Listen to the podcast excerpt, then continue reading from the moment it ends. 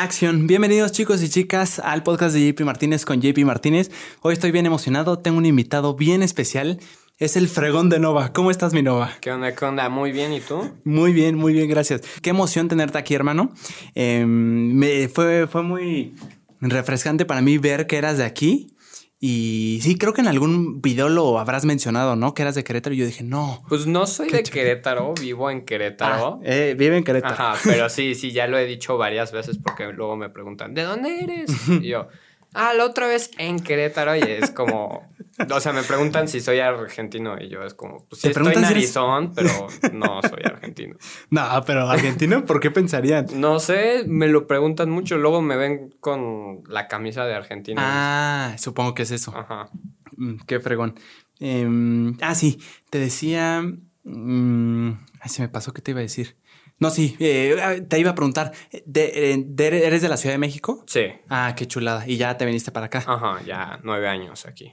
Ay, no inventes. Bueno, si eres en alguna forma queretano. O sea, ya llevas bastante tiempo aquí, ya te nacionalizaste de Querétaro. Sí. Hermano, te iba a decir, me, me, salieron, me han salido varios de tus videos, sobre todo los de Story Times, y es demasiado refrescante, me fascinan, hermano. Y dije, o sea, tiene un talento este caballero, está muy fregón, muchas felicidades. Lo haces muy interesante y más que eso, em, a mí me gusta mucho editar videos y ahorita estoy trabajando justo de eso. Entonces, se me hizo fascinante ver cómo la música que le pones, los momentos en el que cortas la música, eh, deja de, em, o sea, como que remarca más, le da más sentimiento. Se me hizo una chulada y... Em, ¿Cómo, ¿Cómo empezaste tú, hermano? A... Scrollé hasta abajo de TikTok todo lo que pude y llegué al video 1 y hacías mucho lip sync. Ajá, sí. ¿Cómo, empezaste en pandemia, hermano? A ver, ¿quieres la historia larga o la corta? La que tú quieras, hermano. Aquí hay tiempo, ¿eh? A ver, si quieres, vamos por la larga. Venga. Me parece este, excelente. Pues, no sé. Yo fui de los que crecieron de que viendo a Wherever Tomorrow, todo eso. Sí. Llegué a ver a los polinesios ahorita, ¿no? Este lo siento por los fans de los polinesios. Pero sí, o sea, cuando salió el Wherever Tomorrow Crew, el No Me Revientes y todo, y me gustaba verlo. De hecho, así. Una vez traté de ir a un show, de, un show del Wherever, no se pudo. Pero... ¿Vinieron aquí o a la ciudad? No, cuando yo estaba en la ciudad. O sea, yo ah. llegué aquí hasta secundaria. Entonces, primaria, pues me gustaba mucho ver. Y siempre fue así como de, ah, me gustaría hacer videos.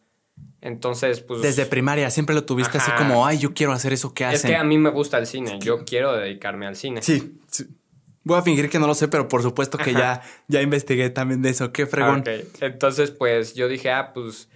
Este sería como buena manera de empezar, porque también me gusta como ese estilo, o sea, porque el cine es como muy serio y en eso puedes hacer pues, cualquier cosa, ¿no? Sí, como que te puedes expresar y decir lo que quieras, literal. Entonces, pues en, en abrí creo que en el 2012 mi canal. Ya esos videos no existen, pero subí así algunos videos. Desde el 2012. Ajá, de que nadie los veía. O sea, no, claro. 12 visitas y las 10 eran mías. Ah, bien. bueno, pero ya habían dos que quién sabe. Ajá, eh, eh, al compa que le mandaste el video. el link. Ajá. Entonces, pues de ahí pues siempre me gustó eso. Y luego salió Vine.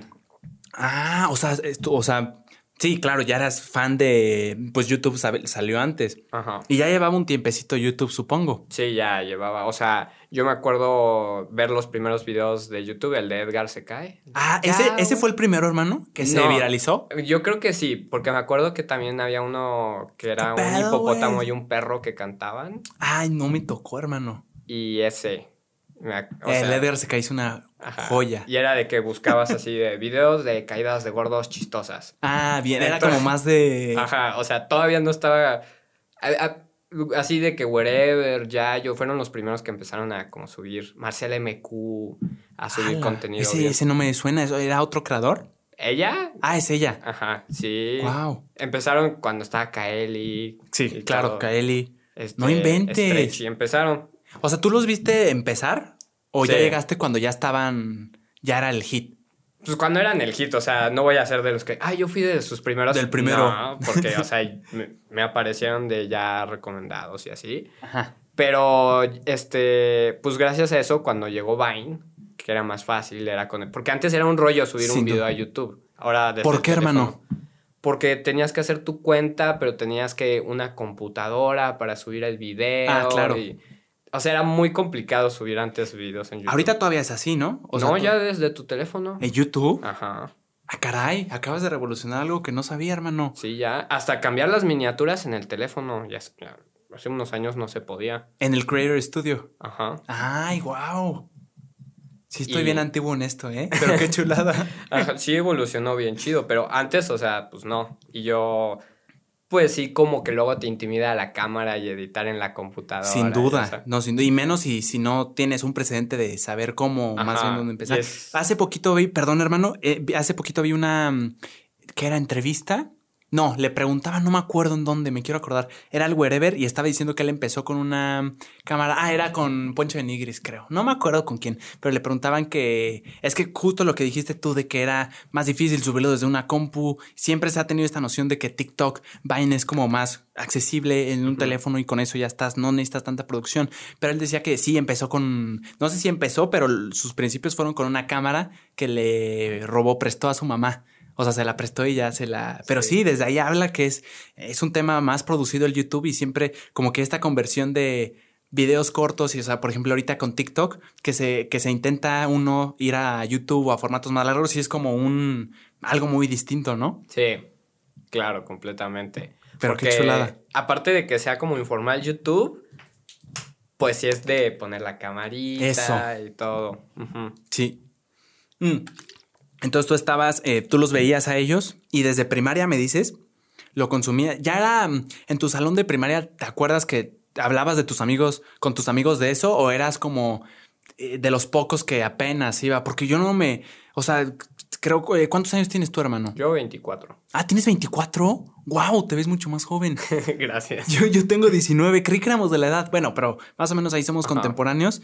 Em, no, yo, yo llegué como a YouTube tarde, hermano, no sé por qué pero sí se hablaba como ya en el salón. ¿A ti te tocó que si era algo popular o era algo que tú conocías y como que apenas era novedad? Pues más o menos, o sea, como que en mi grupito de amigos. Sí. Algunas, o sea, el típico de vete a la Verge. Me acuerdo así que llegaba y, ah, no mames, dice groserías, qué chistoso. Eso. Y Pelusa Caligari, me acuerdo así que si era luego hablar de Pelusa Caligari y así, de Wherever Tomorrow, que hacía una serie de fútbol. ¿Y se llamaba Pelusa Caligari? estaba bien. O sea, estaban bien chistosas. Sí, sin duda. De algunos, pero no tanto. O sea, en primaria era que, me acuerdo que salió Iron Man 2, Ajá. iba en primaria, y todavía era como para ñoños, este, los superhéroes. ¿Ah, sí? Ajá, todavía no era como ahorita que ya es así de, oh, sí, a todo mundo le gusta Spider-Man y vamos a comprar los boletos. Antes sí, Claro. Oye, no me tocó eso, a mí no me tocó esta época donde era de ñoños. A mí sí. No inventes, o sea, se, les clasificaba así de, ay, estaba hablando de superhéroes. Ajá, hasta que llegó Iron Man. Yo creo que con ah. Iron Man ya empezó a ser el Batman de Christopher Nolan y Iron Man ya empezó a ser cool, pero Daredevil de Ben Affleck, ah. este, Linterna Verde. Todavía era, no mal visto, pero como, ay, ñoño. Ajá, o sea, pues que todavía, o sea, no era un género las películas, eran acción, pero ah, bien. superpoderes y ahorita es superhéroes. Sí, claro, es lo, lo padre, o sea, es muy taquillero, sí, sin duda. Y lo intentabas, eh, cuando empezaste a hacer tus primeros videos que me dices que tenías 12 vistas de las cuales tú eras 10, eh, ahí intentabas de alguna forma replicar, obviamente tenías la referencia de Wherever, de todo esto, que es maravilloso, tiene un talento increíble, de verdad, eh, Wherever en especial, me voy a desviar tantito del tema, pero me encantan los, los plots que le mete al, o sea, es que de verdad siempre siento que ya sé dónde viene el chiste. Siento que ya sé dónde, pero hay algo más. Entonces me fascina, creo que no es fácil, hermano. Y yo admiro en lo en lo personal y en lo general a los comediantes. Ahorita traigo mucho el tema del stand-up, pues a los veo para arriba, los admiro porque número uno, están vulnerables en un escenario hablando en público, que para mí eso ya es bastante valentía. Y número dos, intentando hacer reír a la gente, entonces es como un doble reto de que todos lo están juzgando. A mí se me hace algo increíble, pero sobre todo también la comedia en el sentido de creación de contenido, o sea, de hacer videos en YouTube y así, porque yo lo he intentado y me siento muy estúpido, no soy de, me siento que no lo traigo, o sea, hay gente chistosa, hay gente que es, que como que se le da y le es fácil, siento que tú la tienes y envidio mucho esa fortaleza que está muy fregón, pero tú lo intentabas tenías esa referencia, lo intentabas replicar el mismo formato, obviamente no, a tu voz. Es que, por ejemplo, en primaria, o sea, se hacían videos, pero era como peliculitas. Grabamos así como en la película de Super 8 que con los amigos grababas mini películas y entonces ponías a tus compas a actuar. Y eso.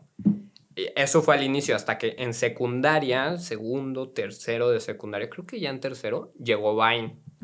Y entonces fue como de cualquiera puede, porque antes era así como nada más los tienes que tener veintitantos para que pegues en internet y no sé qué.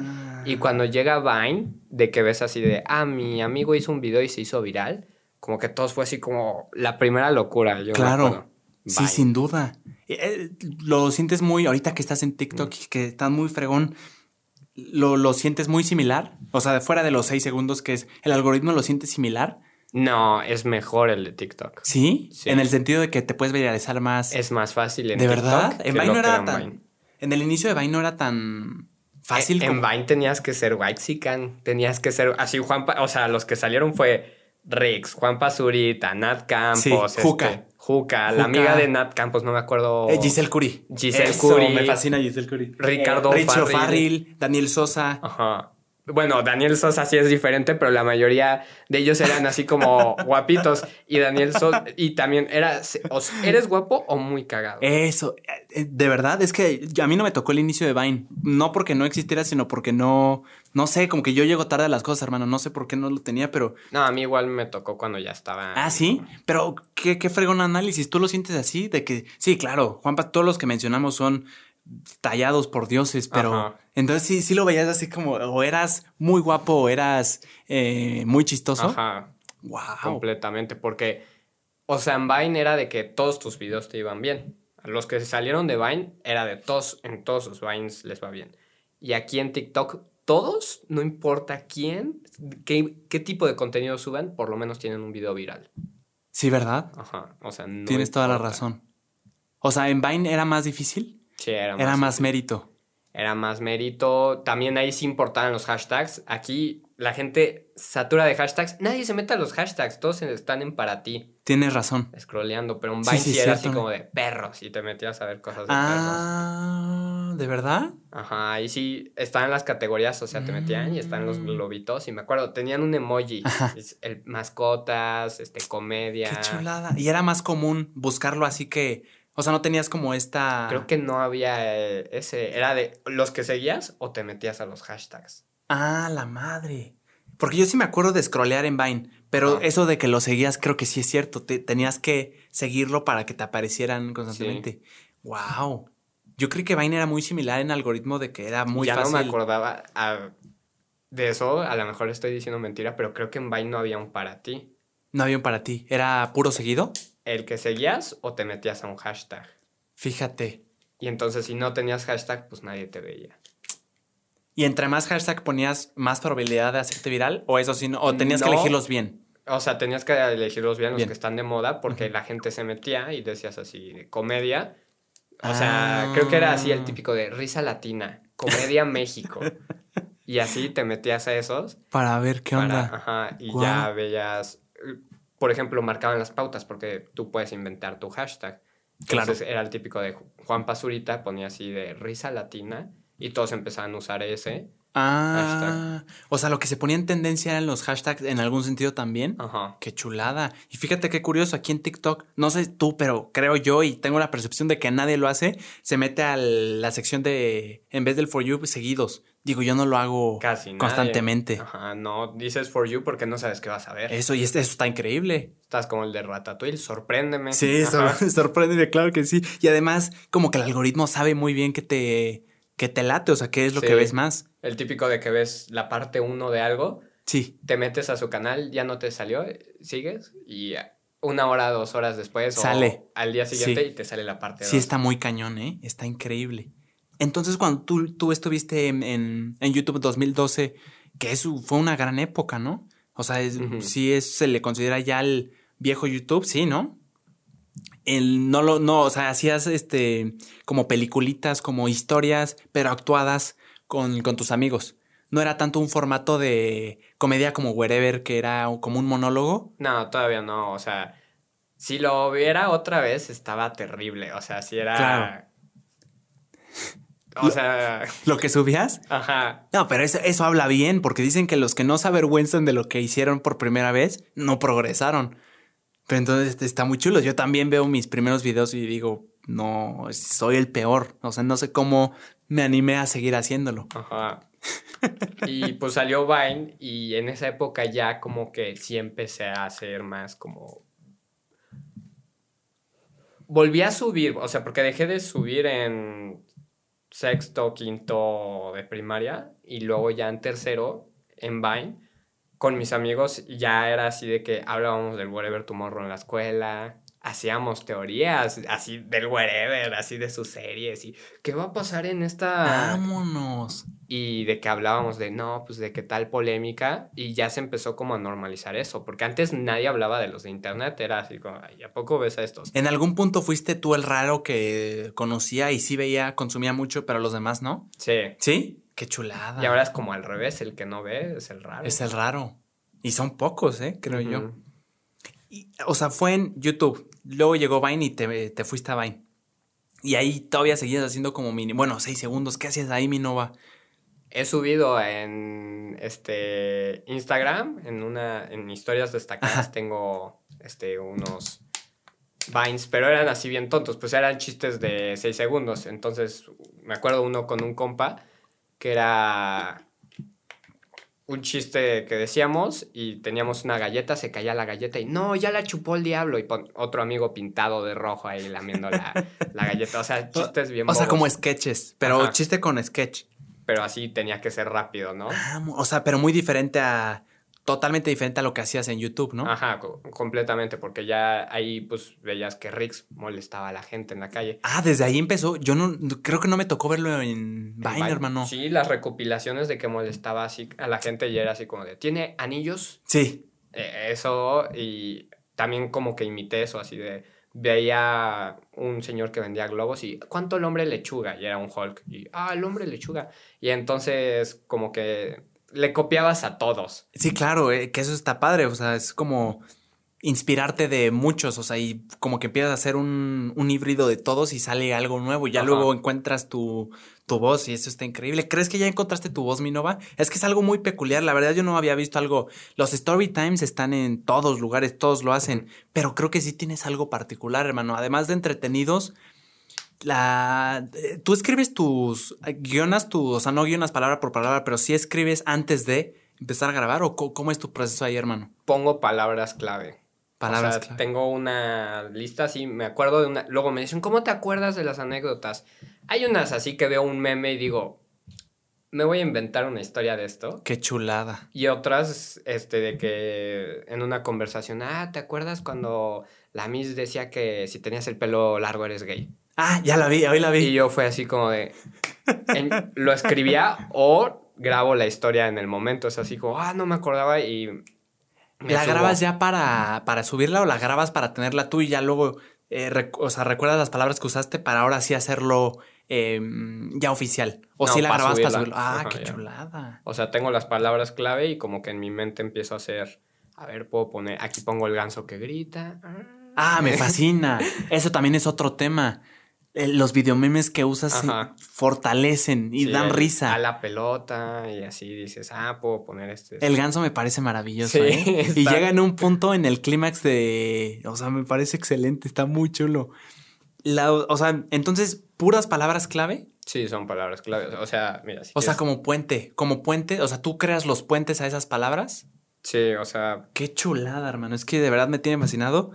Porque yo, eh, o sea, yo hacía hace poquito hacía vlogs en TikTok, lo dejé ya también por temas de no me sentía muy cómodo ya grabando con otras, o sea, enfrente de otras personas, me sentía muy vulnerable, no sé, me empezó a dar como eso y lo dejé de disfrutar en algún punto, me disfruto mucho editar y crear los guiones, pero me fascinó y yo sí creaba, o sea, eran vlogs de estos, eh, ubicas a la Lobri, una chulada. Me fascinan sus blogs y siempre me fascinó desde que llegó y yo quería hacer algo así. Entonces son de estos blogs puro voiceover, no tanto como blog hablar en, en cámara. Una, eh, un asunto técnico, ya estamos de vuelta a una pausa técnica. Sí, te decía, em, Sí, yo lo vi y son de estos blogs como voiceover, o sea que grabas, no sé, cualquier cosa, un conflicto o algo que tengas que arreglar y lo vas narrando y ya, eh, pero todo como por medio de voiceover. Entonces yo hacía los guiones y me fascinaba, o sea, como hilar las historias y eh, cómo empiezo. O sea, yo, por ejemplo, me, me, enfocaba mucho en el inicio porque es lo que llama la atención. O sea, qué tanto clickbait puedo hacer, pero sí, que sí se cumpla. O sea, no, no, que, no que le falles a la gente. O, por ejemplo, me, me iba muy bien con los blogs que tenían un conflicto. Eh, por ejemplo, mi papá me daba mucho contenido en ese sentido porque luego traía él se dedica a, como, como arreglar coches, venderlos, o sea, como ese, ese comercio, y luego traía máquinas raras, o sea, que, que usaba o así, entonces era de, hijo, ayúdame a subirlo. Y yo, wow, esta es una tremenda historia. Entonces eh, empezaba así como de, tengo que subir esto, o sea, como, como planteando un reto a cumplir y durante todo el blog es eh, los procesos que se hizo todo y en ese aspecto como que me... Yo siempre mi Nova me preguntaba cómo... Yo veía a Lalo y decía, es que, ¿cómo es tan bueno? O sea, ¿qué hace el canijo? O sea, ¿qué piensa primero? Yo, yo te lo prometo. Ah, esto nunca lo he dicho, pero me, me.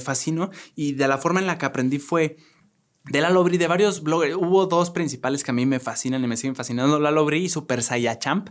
No sé si lo hayas visto que se, que se dedica como a hacer artes marciales, pero también blogs. Es una chulada. Los dos son una chulada, pero el chiste aquí es que yo decía, es que cómo, cómo cuenta esa historia, cómo se cuenta una historia. Y veía videos en YouTube así de cómo contar una historia. Y ya el inicio, eh, nudo y desenlace. Y yo, pero es que esto no me dice nada, carajo. O sea, ¿cómo que? O sea, ¿cómo mantengo la atención? ¿Cómo lo hago interesante? Entonces yo veía que como que todo estaba conectado, pero ¿de qué hablo? O sea, ¿qué es lo interesante? Pero es muy fácil esto, es o sea, tienes que dejar de pensar como creador, tienes que pensar como espectadores. ¿Qué te gustaría ver a ti? Eso. Primero cúmplete a ti y luego le cumples a los demás. Justo, hermano. Y yo la, verdad es que nunca lo, lo, pensé. O sea, yo solo quería hacer eso que él hace, pero lo quería hacer yo, o sea, con mi... O sea, no copiar nada más, sino que quería entender. Em, pero sí, o sea, yo sabía, en ese sentido que me dices justo eso, yo sabía que quería hacer vlogs. Entonces, como que me aferré, cómo se cuenta una historia, cómo lo hacen interesante, por qué hablan de esto, en qué momento creen que esto es interesante. O sea, es que me, parecía muy impresionante y doble mérito porque podían sacar blog de todo, o sea, de cualquier cosa que cualquier persona normal diría, ¿eso qué? O sea, por ejemplo, Lalo Bri tenía como una plantita y crecía. Entonces yo decía, es que lo cuenta de una manera que me interesa. O sea, la plantita en sí no me interesa, pero la historia que le hace, esa me parecía increíble, hermano. Y a, qué voy con esto, que me encantaba escribir los guioncitos, el voiceover y todo esto. Pero, eh, sí, palabra por palabra. Esto es lo que quería decir, lo extendí nada más a esto. Eh, lo hacía palabra por palabra para facilitarme y ya con, con, digo, no tenía nada de esto, pero micrófono en el teléfono ya lo decía, palabra por palabra y me parece muy curioso y muy fregón que uses este método también de improvisación en el momento, ¿no? Sí. ¡Wow! ¿Y te, sientes más, más natural así? Sí, o sea, antes sí, por ejemplo, para YouTube, sí escribía el guion y todo. Pero en TikTok no tanto, era así como, pues esta historia ya, ya la viví, ya, la, sé. Pero si en el momento la vas grabando y se te ocurren los chistes en el momento, dices, ah, puede pasar esto. Ah. a mí me gusta mucho ver el cine, entonces luego es así como de, ah, esto me recuerda a tal película. Voy a buscar el clip de la película y lo voy a poner. Sí, qué friega, ¿eh? sí, sí, Y lo feo es cuando, si han habido veces que es así de que me tengo que meter a Cuevana en el oh. teléfono y hacer la captura de, de oh. pantalla justo de la escena que quiero. No, es que es eso. Y es que de verdad vale la pena porque yo me acuerdo, hay, hay contenido que sí es mucho de, se basa mucho en videomemes. En YouTube por mucho tiempo fue así, ¿no? O sea, decías algo y rematabas con un, con un meme, con un video meme. Pero a mí siempre se me hizo como una frega. O sea, decía, qué flojera estar buscando. Porque estaba lleno de videomemes y valían la pena, pero decía, porque, o sea. Ya los guardas. Es, sí, sí, ¿verdad? Ya, ya, tienes como tus. Los que usas constantemente. Ajá, los que usas constantemente y luego dices, ah, para este momento necesito otro, pero dices, ¿lo puedo usar más adelante? O pues ya lo borro de la carpeta, no lo vuelvo a mm. usar. Claro, qué chulada. Entonces, anotas literal tus palabras eh, clave de una sola historia. O sea, como, por ejemplo, un story time normal. ¿Cuántas palabras, o sea, anotas? Porque me interesa mucho ese proceso de, darle, darte espacio de improvisar. O sea, eso se me hace es que Mira, te voy a leer. O sea, es como el título de. Venga. Así por. El Scooby-Doo tenía un hoyo en el ano. Ajá. Y, ahí, yo me sé la historia, pero me acuerdo de eso. La Deep Web. Cuando se me subió un alacrán, Luis se le declara a Roxana, lo difícil que es declararte a tu crush, tu amigo al que todo te invita y sale mal, cubrebocas con desodorante, el crew de argentinos en GTA, la chiva loca, Marcos y Loki se odiaban, entonces. Esa, todas esas, cada una es una idea diferente de. Es un story time. Es una cada uno es un story time. Y puede ser hasta de más partes porque luego pones tantos chistes que básicamente dices, ah, yo conocía a esta chava y me gustaba. Pero pones chistes de, ay, cuando la conocí y pasó no sé qué. ah, o sea, sí tienes una premisa bien clara, ahora buscas cómo rellenar con chistes. Qué chulada. Eh, o sea, esas son las palabras clave. Ya a la hora de. O sea, literal con eso ya empiezas tú a darle. Sí, pues es como. carajos? Imagínate que ¿eh? te fueras a otra dimensión y dices, ah, les voy a contar historias y El Señor de los Anillos. Es tu palabra clave, es el título. ¿Ya conoces toda la historia? Sí, claro. Pero pues nada más necesitas eso para acordarte. Harry Potter son un buen de cosas le pasan a Harry Potter, pero con Harry Potter te acuerdas. Sí, por supuesto, pero nunca guionas así, o al principio no te costaba trabajo que, que, te, que no te desviaras de temas o que metieras cosas de más o que el tiempo no te diera. Luego me pasa eso y lo que digo es, quiero contar esto, pero esa situación amerita una story time. La noto, así. Ah. Luego sí es como decidir. Y hay veces que sí pasas por encima de una cosa y dices, ah, eso estaba interesante y la gente te pregunta, ah, no sé qué, dejas pasar el tiempo y vuelves a retomar la historia, pero en lugar del camino que tomaste la primera vez, tomas el otro camino. Eso, eh, se me hizo una chulada, por ejemplo, vi videos, vi Story Times que necesitabas dos partes o más. Pero lo que se me hizo brillante y felicidades mi Nova es que en la, ponle tú en la segunda parte, no se veía como una segunda parte. Se podría, podrías como que das el suficiente contexto para que esa sola sea una, un story time diferente y alcanzas a entender perfectamente bien como la situación si ver la primera parte, pero está igual de llamativa, o sea, como que empiezas, eh, te fijas mucho en el inicio de los videos para que sean llamativos, que den suficiente contexto a la vez y que partan para algo. Pues es que en todo, o sea, a mí me gusta, te digo, es como cosas que me, a mí lo que me gustaría ver, y pues todo el video, por eso también le pongo la música, porque digo, a ver, esta rola me gusta mucho, o me pongo así música al azar y digo, ¿qué, ¿cuál le va a caer bien?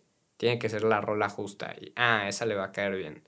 Es que o luego también ves a la gente que, ay, ¿te gusta tal banda? Ah, les está gustando. Hubo un tiempo que metí muchas de. Ay, se me fue. De una banda de rock. Gorilas. Ah, me fascina, que es la de. Sí, que tienen la de Feeling Good Inc. Ajá, sí, Es la única que conozco, pero sí. Mucho de ah. gorilas. Pero la que tengo de ley es I Think We're Alone Now. Como que siempre quedan todas. ¿Esa de, quién es, hermano?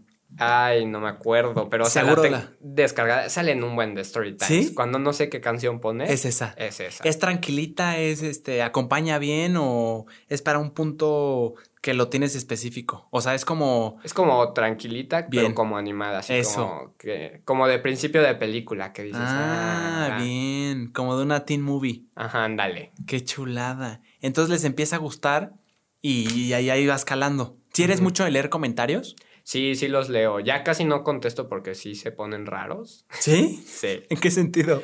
Pues, por ejemplo, luego es como de salúdame y dices, bueno, o sea, lo saludas, saludas a 15 y hay el que se enoja. ¿Por qué saludaste a todos y no Claro, no es posible. Fueron 200. No es posible, sin duda, sin duda. Y luego también así de que te dicen, ah, te equivocaste en no sé qué cosa, que no sé qué, eh, tu mamá.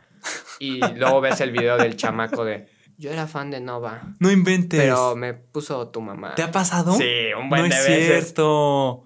¿Y qué? ¿Respondes otra vez o ya lo dejas? No, ya, dices no, porque le vas a dar más de. No inventes. No, pero además se, entiende que tu contenido es eh, story, times, pero también con, o sea, comedia, caray. O sea, no te lo puedes tomar personal si te lo está diciendo Nova, si te lo está diciendo alguien que le, que, o sea, está inmerso sí, es que en... los comentarios, eso ya tampoco me gusta tanto de checar los comentarios, porque luego tú también lo puedes leer y lo lees como hate. Y a lo mejor no te lo pusieron de hate Eso. O viceversa. Me ha pasado que luego te tiran hate les dices así como, oye, ¿qué te pasa? Y lo empiezan a defender así como de, no lo hizo con mala intención, solo, solo te dijo que estabas deforme. Y ah. así como de, oye. oye, no inventes. Por eso agradece el no hate. Si has visto que ponen entre paréntesis, te hacen algo así como tú dices, estás deforme, no hate. Sí, a mí, no hate es que es como el de sin ofender. Sí, es un chingaquedito. O sea, como que se excusan, pero es directito, es una puñalada en el corazón. Una vez les dije, si creen necesario poner el no hate, Mejor ni lo comenten. Esa, esa es una buena regla, ¿eh? Está buena, sí que sí. Mm. Entonces, siempre estuviste, en, o sea, YouTube, Vine. Después de Vine, ¿te volviste a pasar a YouTube? Ah, es que fíjate, ya cuando estaba Vine, así en mi escuela, todos hacían Vines. Y... Ah, ya era popular. Ajá, ya era popular, pero también era así como de, ay, como TikTok en sus inicios, que decían, ay, yo no voy a hacer Vine. y luego encontrabas la cuenta de, así de compañeros y se seguían. Y un amigo y yo nos lo tomamos en serio, así de si vamos a hacer Vines chido y todo. ¿Ya les había ido, ya se les había viralizado, viralizado algún video o...? Teníamos así 600 seguidores y para nosotros era... Wow. Wow. Esto es una profesión así. Ah, sí, sí, sí podemos. Y dijimos, vamos a hacer YouTube, pero juntos, así como como, como un mini, como un mini Pero éramos dos amigos. Este... ¿Y tú? Ah, no, un amigo y, yo. Ah, bien. Y había otro, o sea, por ejemplo, había otro compa que también hacía videos y vimos que los suyos empezaban a viralizar. Ah, y dijiste, este es de acá. No, esto es una buena historia. Este, saludos Armando. Saludos este, Armando. Pues vimos que un compa también hacía videos y los suyos se viralizaban mucho, pero eran muy malos. Y nosotros así como, ¿qué onda? Y luego, no me acuerdo cómo dimos, que usaba como bots o algo así. Ajá. Desgraciado Armando. ¿Encontró ahí el hack? Encontró el hack, una aplicación así que te daba visitas o algo así. ¿Te, ¿Te comentaba o no? No, él nunca nos dijo. No, no, no, te comentaba esto, no Armando, sino te, te, esos bots te comentaban, le comentaban a Armando en. No, no, o sea, puro vistas. Ajá, así como mil visitas, cero comentarios. Ah, sospechosón. Ajá, y pues luego empezamos a checar y pues de que usaba bots y nos pelea. Ahorita se me hace bien ridículo, pero en su tiempo en secundaria sí fue así como, no, es que usas bots y que no sé qué. Y luego él nos acusó de tener bots. Y los como fans se pelearon. Ah, o sea, ya estaban en el nivel de que ya tenían. Hay tres personas ya eran de la escuela. Ah, bien, pero ya había una mini comunidad. O sea, los de la escuela se hacían multicuentas y te tiraban mierda. No es cierto, obviamente sin sus nombres. Ah, claro. Ah, desgraciado. Pero te dabas cuenta porque te metías así y veías a Bart Simpson te estaba tirando mierda y veías que Bart Simpson seguía Armando. Y era la única persona que seguía así. Ah. ¿Quién será Bart Simpson? Híjole. Ajá. O sea, no, creo que Armando nunca utilizó multicuentas, pero varios de la escuela sí utilizaban multicuentas. Para echarse entre. No, a nosotros nos tiraban mierda. ¿Pero tomaban bandos o nada más lo hacían por, por a los molestar? Tres. A los tres por parejo. Ah, qué desgracia. ¿Esto fue en qué? ¿En secundaria? Tercero de secundaria. Ah, y ahí ya empezamos a hacer YouTube. Este, mi compa y yo y nos hacían bullying por hacer YouTube. Es justo a donde iba. ¿Sí batallaste con eso? Sí. Y se siente, ¿te sientes, cómo te sentías tú? Yo empecé, no, yo ya, imagínate, en prepa todavía se ve un poco más raro. Empezaba a subir blogs y sí, o sea, es algo raro, o sea, siento que es algo muy, yo, yo en lo personal me sentía muy vulnerable, o sea, no quería que se comentara. Sí. Y de hecho había gente que no sé por qué, o sea, pero como que con maldad, pero a la vez no están haciendo nada malo. O sea, que ponían. A mí me pasó y me, lo, hacían, ponían mis videos y. En el salón. Sí, pero, pero no, no, pero fíjate que nunca lo proyectaron, agradezco eso. Lo ponían en, así como a todo volumen, como, o sea, obviamente con la maldad de que tú oyeras y se reían, o sea, algunos. Y sí me sentía bien vulnerable. Yo hasta la fecha cuando eh, tú eres Nova y lo ponen, es como, no lo pongan frente a mí, así como recuerdos de Vietnam. Sí. Hasta la fecha. no, y repetían así mis frases así, o sea, es que cuando haces contenido, estás, eh, justo te decía, o sea, como que lo haces en tu, en tu comodidad eh, y de alguna, no es que seas una, bueno, no, yo no me siento como una persona diferente haciendo videos, pero sí le meto un poquito más de un plus de energía. claro. Si tienes como frases que, le, que quieres, Lalo Bri decía, y Y pero antes que nada, muy buenas tardes, muy buenas, eh, muy buenas noches. Y yo dije, yo necesito algo así. Yo necesito una frase que me dé identidad.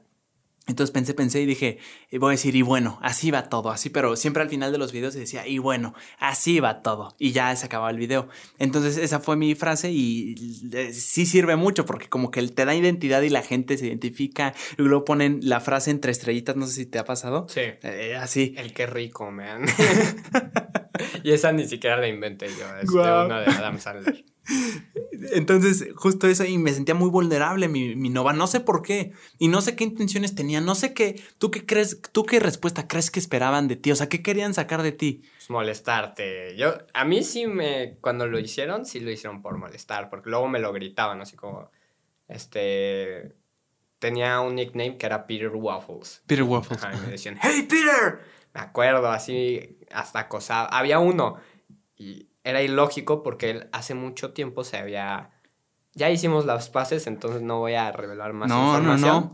Pero él se había hecho de muy pequeño súper viral porque hizo algo asqueroso en un video y se hizo muy viral su video. Y nadie se atrevía a decírselo. Pero, todos, sabían. Ajá, todos sabían y lo comentaban. Y él era el que más me molestaba. Oye, ¿en qué posición se sentía este caballero? Ajá, y una vez un youtuber famoso reaccionó a videos y reaccionó al suyo. Y entonces él me molestaba así de, ah, eres famoso, que no sé qué, que no sé cuánto. Y yo le dije, ya quisiera ser tan famoso como salir con tal youtuber. Se lo dijiste así. Ajá, y nadie se había atrevido a decirle, yo no sabía nada tenía este estatus, era como popular o qué? Era popular, su papá era algo del gobierno, tenía guaruras. Ah, no inventes. El güey sí estaba así. Hijo de su madre, estaba en una posición de poder. Ajá, y yo, yo sí soy medio menso, o sea, sí, es como, como dice Cyborg en el planeta del tesoro, que tu papá nunca te enseñó a buscar pleitos con más cuidado. o sea, y a mí me caía mal porque él le hacía bullying a los demás y todos se dejaban, no le hacían nada. Siempre hay uno así, hermano, creo yo, ¿eh? Yo también tuve mi, pero no, pero no te, no me, no fue a mí personalmente, pero sí está como el que, el que es intocable. Ajá. O sea, por lo que sea, digo, que, que esté grande y así es muy común, porque pues a esa edad no es común que estés grande y así, entonces destacas mucho, pero sí es muy, creo que es muy común en un grupo de, o sea, en un salón que haya el intocable. ¡Qué coraje, caray! Qué coraje a mí me da. O sea, ¿cómo que nadie se atreve? O sea, y lo digo bien incoherente porque yo tampoco me atrevía. Pero, pero ¿por qué nadie se atreve, carajo? O sea, ¿qué, qué es lo peor que puede pasar? Hay que decirle sus cosas. Pero sí, yo tampoco nunca me sí, es peor lo que puede pasar por decirle sus cosas. Sí. y además, ¿sabes qué? Siento que en la escuela estás en una burbuja que... Que, que todas las cosas que parecen ahí, ya que, ya que sales, yo por ejemplo en la prepa veo y ya todos maduramos un poco más y se me hacen un... veo las cosas como estupideces, o sea, lo que, parecía problema... Mi vida se acabó porque se enteraron que me gusta tal chava. Hermano, es, una estupidez. Ahorita lo ves y dices, ¿qué carajos te pasa por tu mente? Pero en ese momento es algo muy importante. Yo, por ejemplo, me acuerdo que cuando llegué a una escuela, yo, yo estudié, te digo, aquí y maravilloso. O sea, la verdad, te digo, yo, yo fui el hijo de la directora, entonces había estatus aquí. O sea, sí. Y además. el intocable aquí. No, no, no, no, no en ese sentido. Eh, realmente me tengo que echar flores aquí. Era. Eh, este fue mi momento de popularidad máxima. O sea, en primaria, de primera a sexto de primaria, yo me llevaba bien con todos. Así lo tengo que decir. Si, fue, si hubiera sido un bully, sí lo diría. Eh, llegué a ser mala onda, hermano. Y tuve mi etapa en primero, segundo y secundaria que era mala onda por ser mala onda, con quien no me llevaba, no sé por qué, muy estúpido. Luego me di cuenta que me cerraba puertas y que no me gustaba ser así, pero bueno, ahorita llegaremos a eso. Eh, sí, te digo, tuve mi etapa máxima de popularidad aquí, que los niñitos de preescolar me saludaban yo estando en quinto de primaria. No, hombre, o sea, la verdad me la pasé muy bien aquí. este como famoso? ¿eh? Sí, sí, la verdad es que sí. Y me llevaba bien con todos y creo que Digo, no sé, seguro a alguien le caí mal, pero me llevaba, según yo, bien con todos. Y eh, sí, luego llegué, me cambié de aquí porque aquí llegué esta primaria, me fui a secundaria y ahí en secundaria batallé porque mm, era, era una escuela más, ¿cómo se puede decir? Más fresa. Y entonces yo la verdad no estaba acostumbrado, yo estaba acostumbrado a, eh, pues es que no sé cómo decirlo sin que suene mal, pero un, eh, o sea, gente normal, o sea, la mayoría de México. Igual. Eso me pasó cuando en tercero de secundaria. No me digas eso. Tenemos algo en común ahí, ¿eh? Bueno, entonces yo llegué y me, me, costó trabajo porque sí sentí una... A ver, ¿qué escuela y lo censuras? Ah, venga. Yo, yo, estuve en... Ah, yo también censúralo. sí. No, esto creo que se va a cortar, perdón. No oyeron, pero es que es un tema, no sé por qué no lo quiera decir. ¿Por qué no se diría, eh? Pues porque ubican la escuela, entonces si lo dicen, van a ubicar a luego, luego. Sí, conectan y se meten a ver quién te sigue. Sí, es cierto, no estás peligroso. Esto va a estar vipleado, sin duda. Pero también en el pasado, esta es la primera, bueno, en el pasado fue la primera vez que vipeo porque también a él, él, él iba en mi escuela. Ese fue el, también esto se va a viplear, perdón. Él iba en, también estuve ya en prepa. Entonces, él, estábamos hablando de un maestro. Sí, no, estamos hablando de algo que no se debía. Yo dije, no voy a decir el nombre y a él le valió y dijo, sí. Entonces ya, lo tengo que blipar, perdón. Aquí hubo muchos blips, no se entendía nada, pero... De... Oye, nada más más chamba. Eh, sí, hermano, entonces llegué Ah, te digo, yo estaba acostumbrado a un ambiente que es, ah, en mi percepción es muy sano, o sea, eh, muy buena onda, o sea, no hay pretensión. Obviamente ahí están los grupitos de los populares, de los que no son populares, de los que les gusta mucho una cosa eh, como común. En cualquier escuela creo que lo hay, pero llegué ahí y sí me sentí muy... Y me sentí... Eh, ¿Tienes algo que hacer? No, ah, este, una alarma que programé para la mañana, pero... Ah, venga. ¿Se, ¿Se programó para ahorita? Ajá. Ah, tiene sentido porque te ibas a levantar a las 7.50. Sí. sí, lo conecté. Qué chulada. Sí, entonces me sentí eh, raro, mi nova. No era mi ambiente. O sea, sentí las cosas más pesadas, más. Eh, Elitistas, que se van por lo banal, así. Sí. la fiesta, la casa en donde vives, eso, qué traes. Eso. Eso, pero fíjate que no batallé tanto en eso, no me sentí nunca discriminado por, por eso, porque la verdad es que siempre he tenido todo y nunca me ha faltado nada y sí, ese no era mi problema, más bien mi problema era el, sí, o sea, indirectamente lo que dices tú, o sea, se fijan en otras cosas y además es un grupo, se podría decir elitista porque se cierra a, a hacer un grupito donde todos desean ser parte de ese grupito, pero no, tú simplemente no perteneces ahí. Exacto. Entonces yo me sentí así y sí me, me, me pesó, o sea, nunca, nunca me sentí, creo yo, deprimido ni nada, pero sí me sentía raro, o sea, como que me sentía, estaba, estaba muy de moda categorizar, que a mí me parece ahorita todavía muy cruel en esa edad, categorizar que siempre se hace, populares y le decían rechas, o sea, rechazados. a mí se me hacía horrible. Y, yo vivía con el problema real de, ¿soy yo recha? ¿Seré yo recha? ¿Qué tienes si soy recha?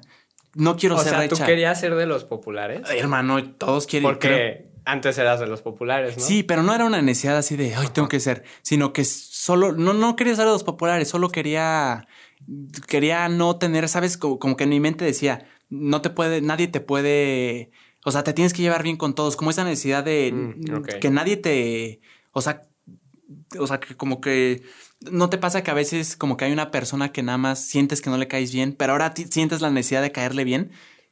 Antes, ya no.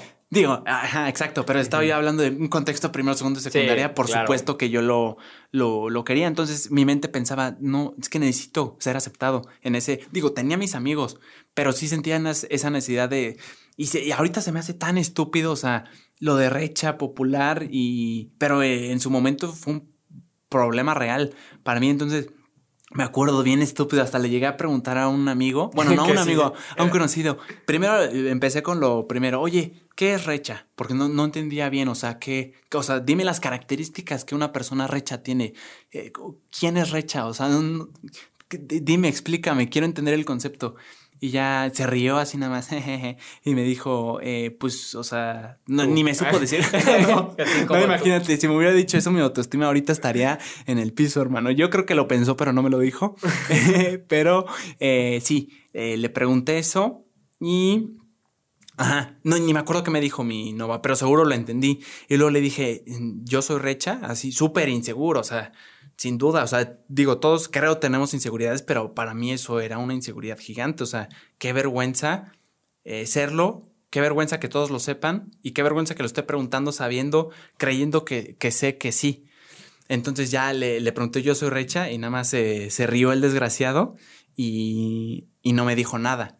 Entonces sí sentí, o sea, a lo que voy con esto es que le, doy, le di tanta importancia a una cosa tan estúpida, pero que en el momento era muy, muy relevante para mí. Me acuerdo, llegué y no, nunca tuve una pelea aquí. ¿Tuve una pelea? No, que supongo que da palabras, pero nunca me veía eh, discutido, peleado, llevarme mal con alguien. Y ahí en, esa escuela, que ya la dijimos, que ya no la voy a decir, em, ¿qué pasó?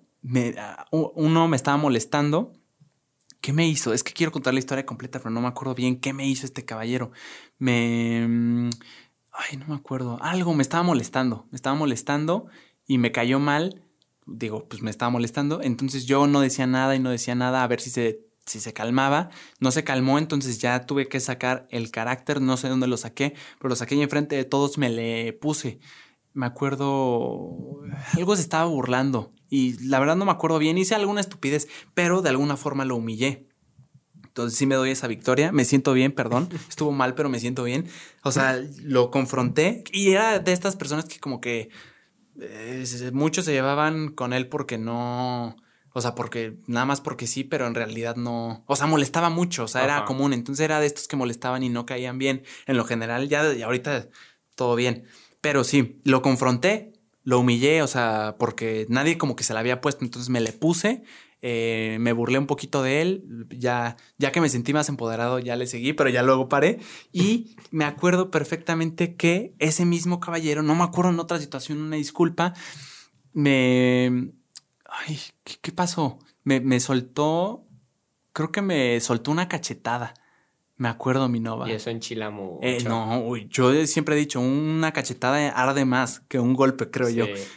Porque, o sea, si arde y como que el honor. Sí. y luego te duele, entonces te le quieres hacer así, no quieres que te vean. Me, sí, me, no, me acuerdo, mi nova, pero me cacheteó. Vamos a decir, me cacheteó. Y si yo lo cacheteé primero, no tengo miedo de admitirlo. Seguro fui yo primero o él primero, no me acuerdo quién, pero los dos nos cacheteamos.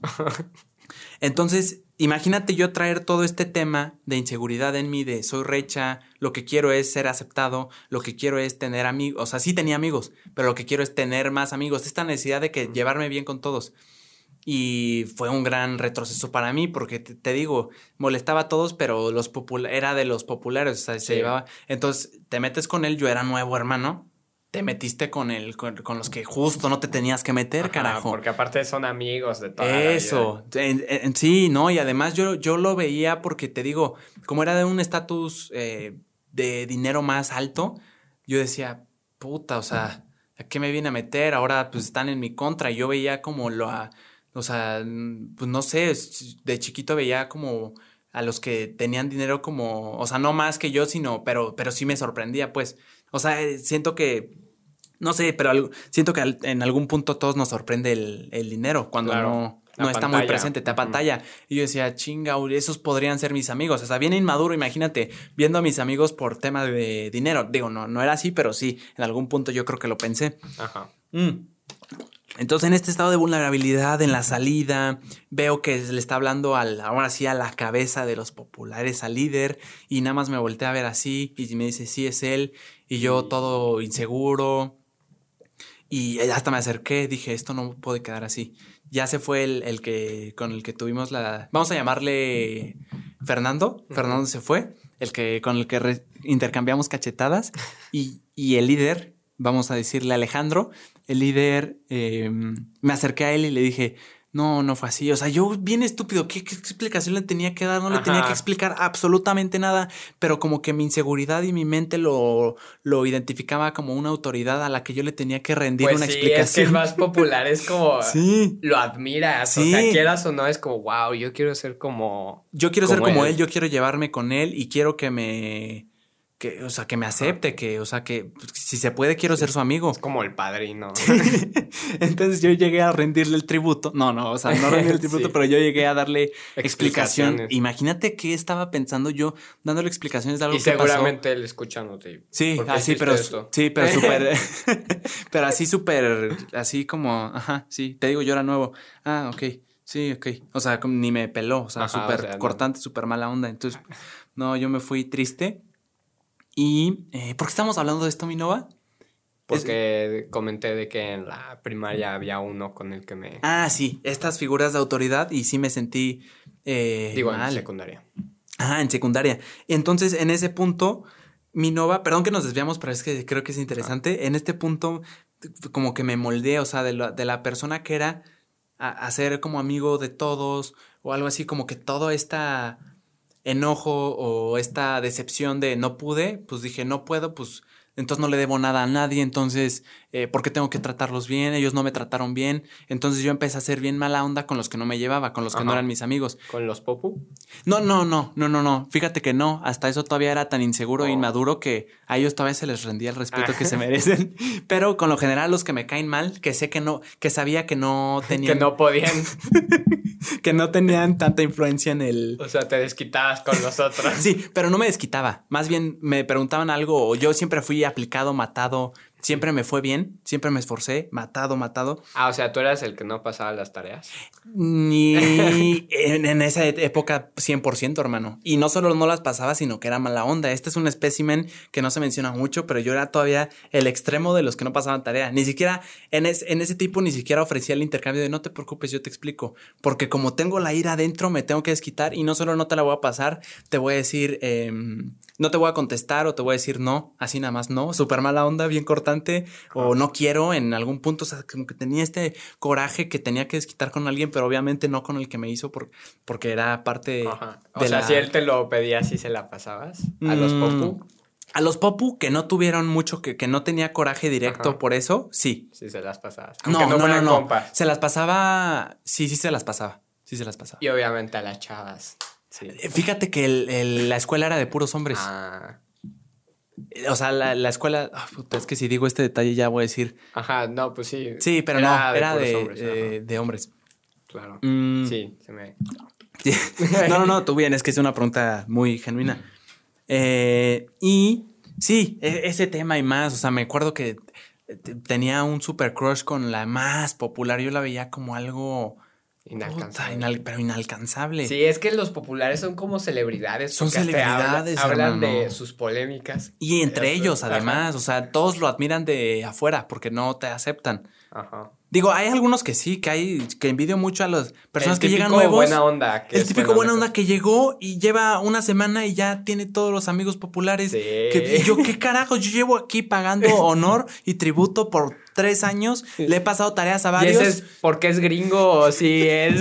y ni siquiera me invitaron a la fiesta. Ni siquiera sabe decir chocolate. Eso. no, hombre, sí. Ajá, entonces sí, yo tenía un super... Esta es ya otra historia. Ah, ni siquiera conté, pero el desgraciado que nos cacheteamos fue con su hermano que iba en tercero de prepa, que también era de la plantilla de los populares, pero de tercero de prepa. Y yo, imagínate, inseguro, con pocos amigos. Bueno, tenía buenos amigos y sí me llevaba bien con ellos, pero yo tenía este anhelo de que me aceptaran, de que fuera parte. Yo necesitaba. Entonces, para mí eso era un gran retroceso, pero también mi, mi carácter y tampoco soy un estúpido que se va a dejar. Hice eso, lo cacheté y ahora tenía que pagar las consecuencias de que le llamó el desgraciado, que para mí eso es una falta al honor, porque el problema fue con él y yo me le enfrenté a él y él tuvo la oportunidad de enfrentarme a mí. Le dijo a su hermano de prepa, de tercero de prepa, nosotros íbamos en primero de secundaria, mi nova. Eso, eso es demasiada ventaja. Le dijo a su hermano de tercero de prepa, entonces me acuerdo en los recreos o cuando ellos tenían tiempo libre, venían al edificio hasta acá y se plantaban ahí para intimidarme. ¿El típico de fue él? Sí, exactamente. Y yo la neta sí tenía tenía miedo genuino, o sea, no quería ni siquiera verlos. Miedo genuino. Y mi, mi hermano, si de verdad, gracias, eh, Paco, mi hermano, un año más grande, de verdad lo aprecio tanto que estoy eh, o sea que no me había dado cuenta de eso, que le agradezco mucho. Me pone sentimental, no sé por qué, pero se rifó y me dijo cualquier cosa, yo estoy aquí. O sea, la neta te aprecio un buen Paco por eso. No sé por qué me dieron ganas de llorar, pero sí. o sea, estuvo, sentí como ese apoyo y te lo agradezco mucho, bro. Nunca se lo he dicho. Entonces, sí. Eh, dijo, yo, yo estoy aquí, no pasa absolutamente nada y me sentí como respaldado por primera vez en ese círculo, hermano. Sí, un círculo tóxico, ¿eh? Un círculo tóxico, tóxico. me la pasé muy bien. Las escuelas fresones sí son bien. Son tóxicos. Y ya después aprendí, ¿eh? Y lo peor es que la gente no es así, sino cuando están juntos, porque los agarras solo. Y son buena onda. Y son a toda madre. Sí. Pero ya cuando están, se vuelven bien borregos todos, así. Son borregos, somos borregos. Yo también era borrego porque yo quería pertenecer. Pero, eh, ok, entonces yo tenía esta crush y eh, yo en esta necesidad era muy intenso. O sea, era muy intenso y aparte era en esta época te platicaba que yo era muy tímido, introvertido, callado. Eh, entonces yo fluía muy bien por mensaje, mi nova. O sea, yo ah, podía claro, el típico de que por mensaje. no, hombre, yo era un. El de. ¿Cómo se llama? Mister Increíble, que por mensaje. y luego por, en persona y pones el Mister Increíble en blanco y negro. yo así.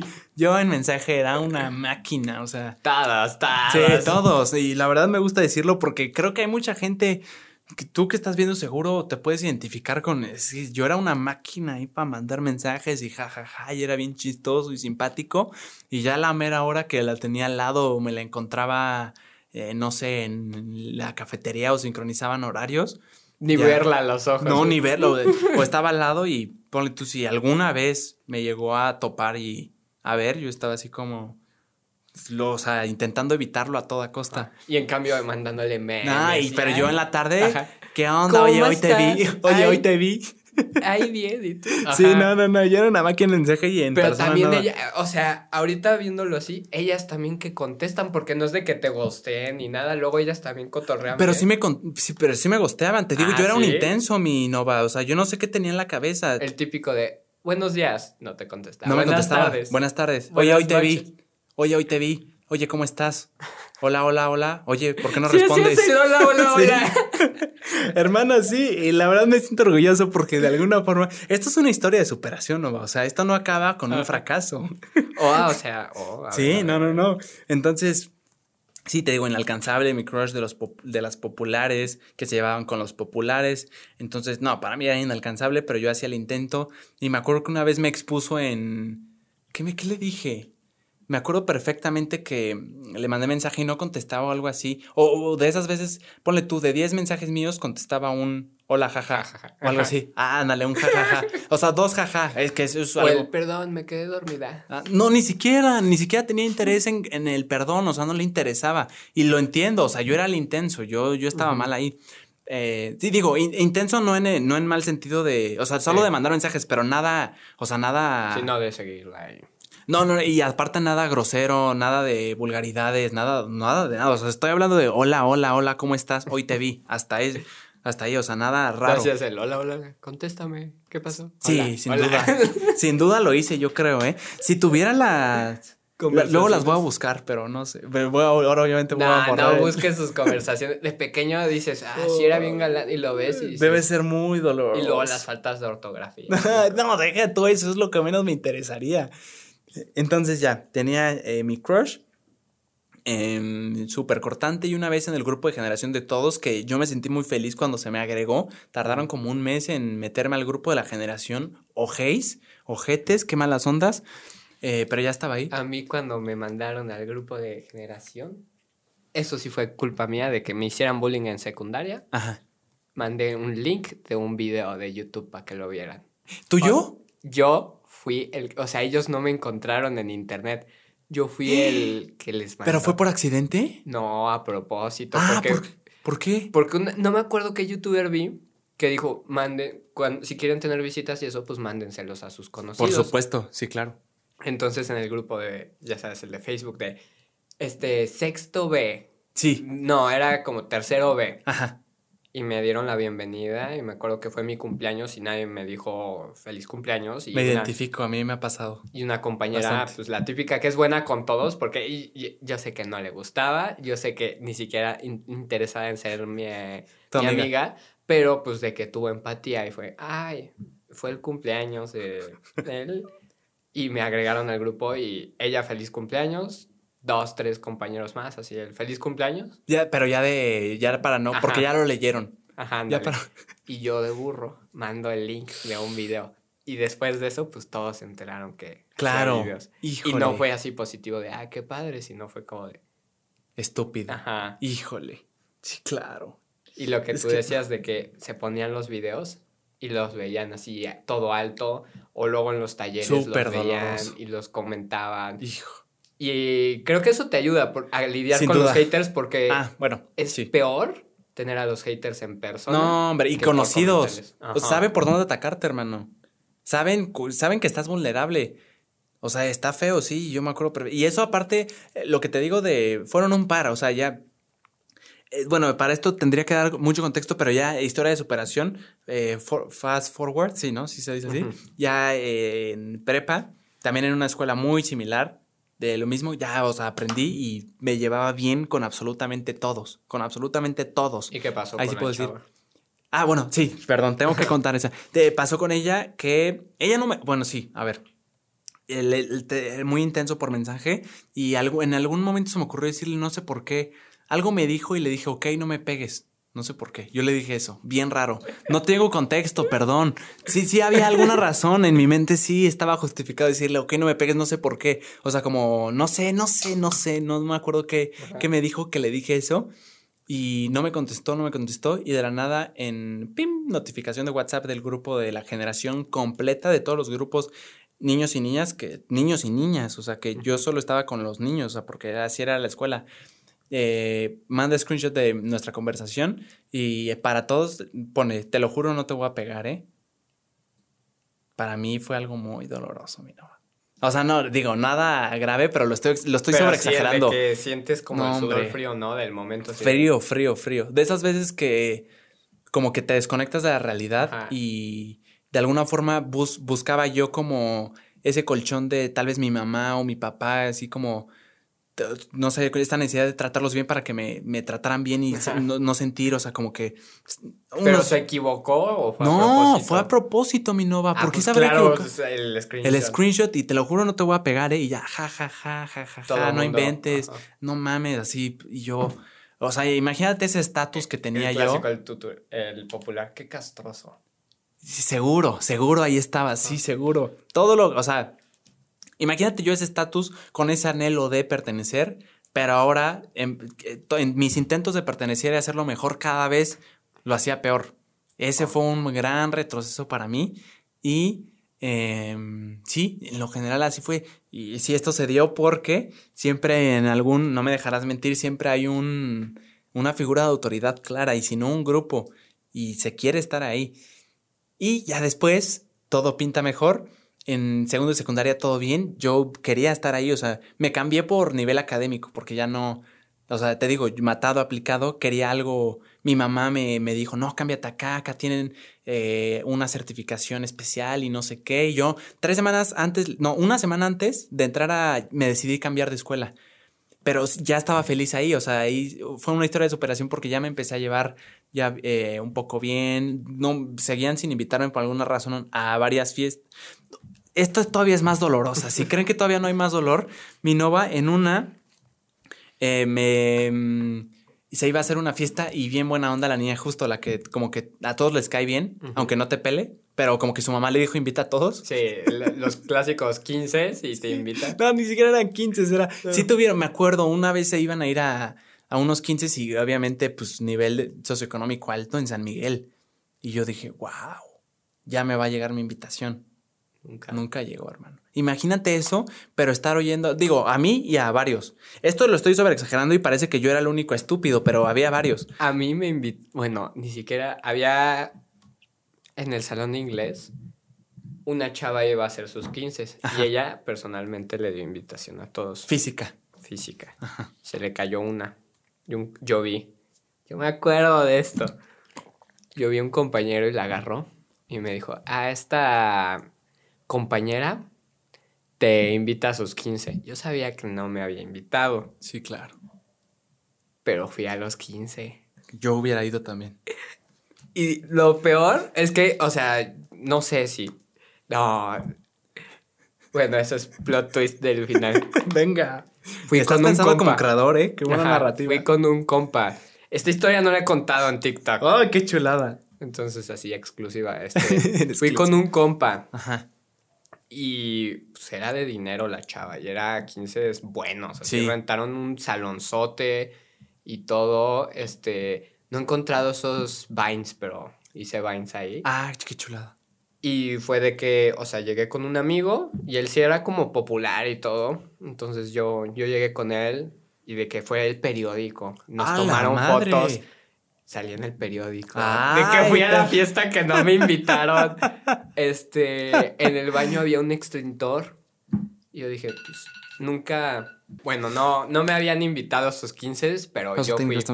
Salí en, en, la, en el periódico de que habíamos ido y en el baño, me acuerdo que había un extintor. Ajá. Y yo así, pues, de la nada dije, pues siempre he querido ver qué pasa cuando jalas. Ah, claro, yo, yo también quisiera ver. Entonces, pues agarré el extintor, creo que estaba mi compa y yo en el baño, mi compa estaba como orinando y yo agarro ¿El que era popular? Ajá, y lo mojo así, y pues lo que hace el extintor es como que quita el oxígeno. Ah, ¿de verdad? Ajá. Ah, pues sí tiene sentido. Sí, ok.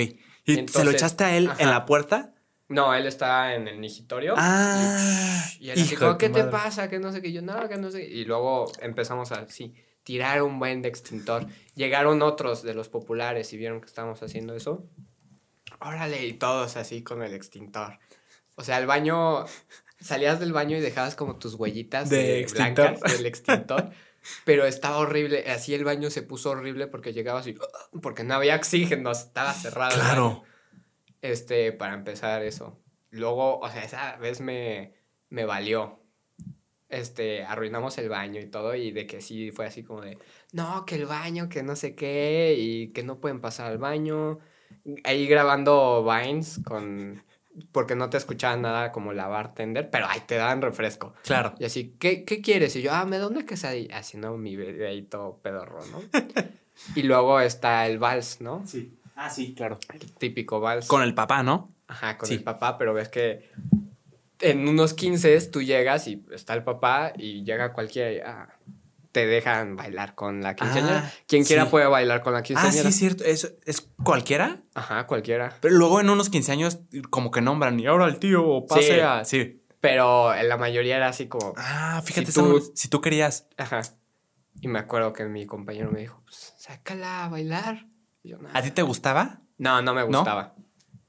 Este, es que lo chistoso es que ella, o sea, íbamos en el mismo salón, pero ni me pelaba y el típico de que le decías algo y ¡ay! y se quitaba y todo, o sea, de que sabes que le caes mal. Sí, que no sabes por qué, pero sabes que no le caes Ajá, bien. que te caes Y aparte es bien exagerada. Y me acuerdo así, sácala. Yo no sabía bailar vals.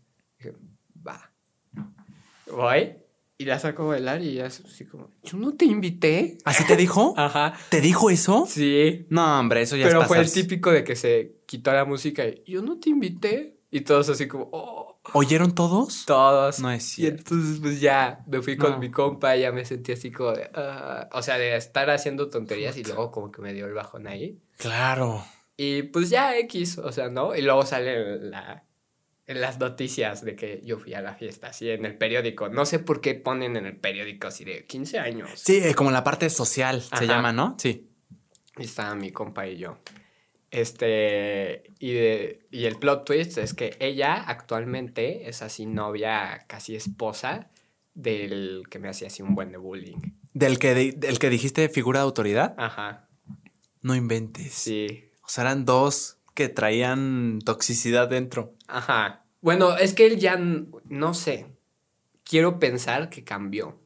Él. Él, porque una vez un, invité a un compa con el que hago a veces videos y todo, y estuvimos juntos en la secundaria, y siempre chismeamos, y, ay, me encontré a no sé quién, y vi no sé qué, me dijo, ¿quién crees que hace TikToks?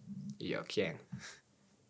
Y él. Ajá, él así, me metí y vi su cuenta, y luego fui a Instagram, y dije, ahorita con los seguidores que tengo, si quiero, le puedo deshacer su cuenta y decir, fue este güey el que hizo bullying.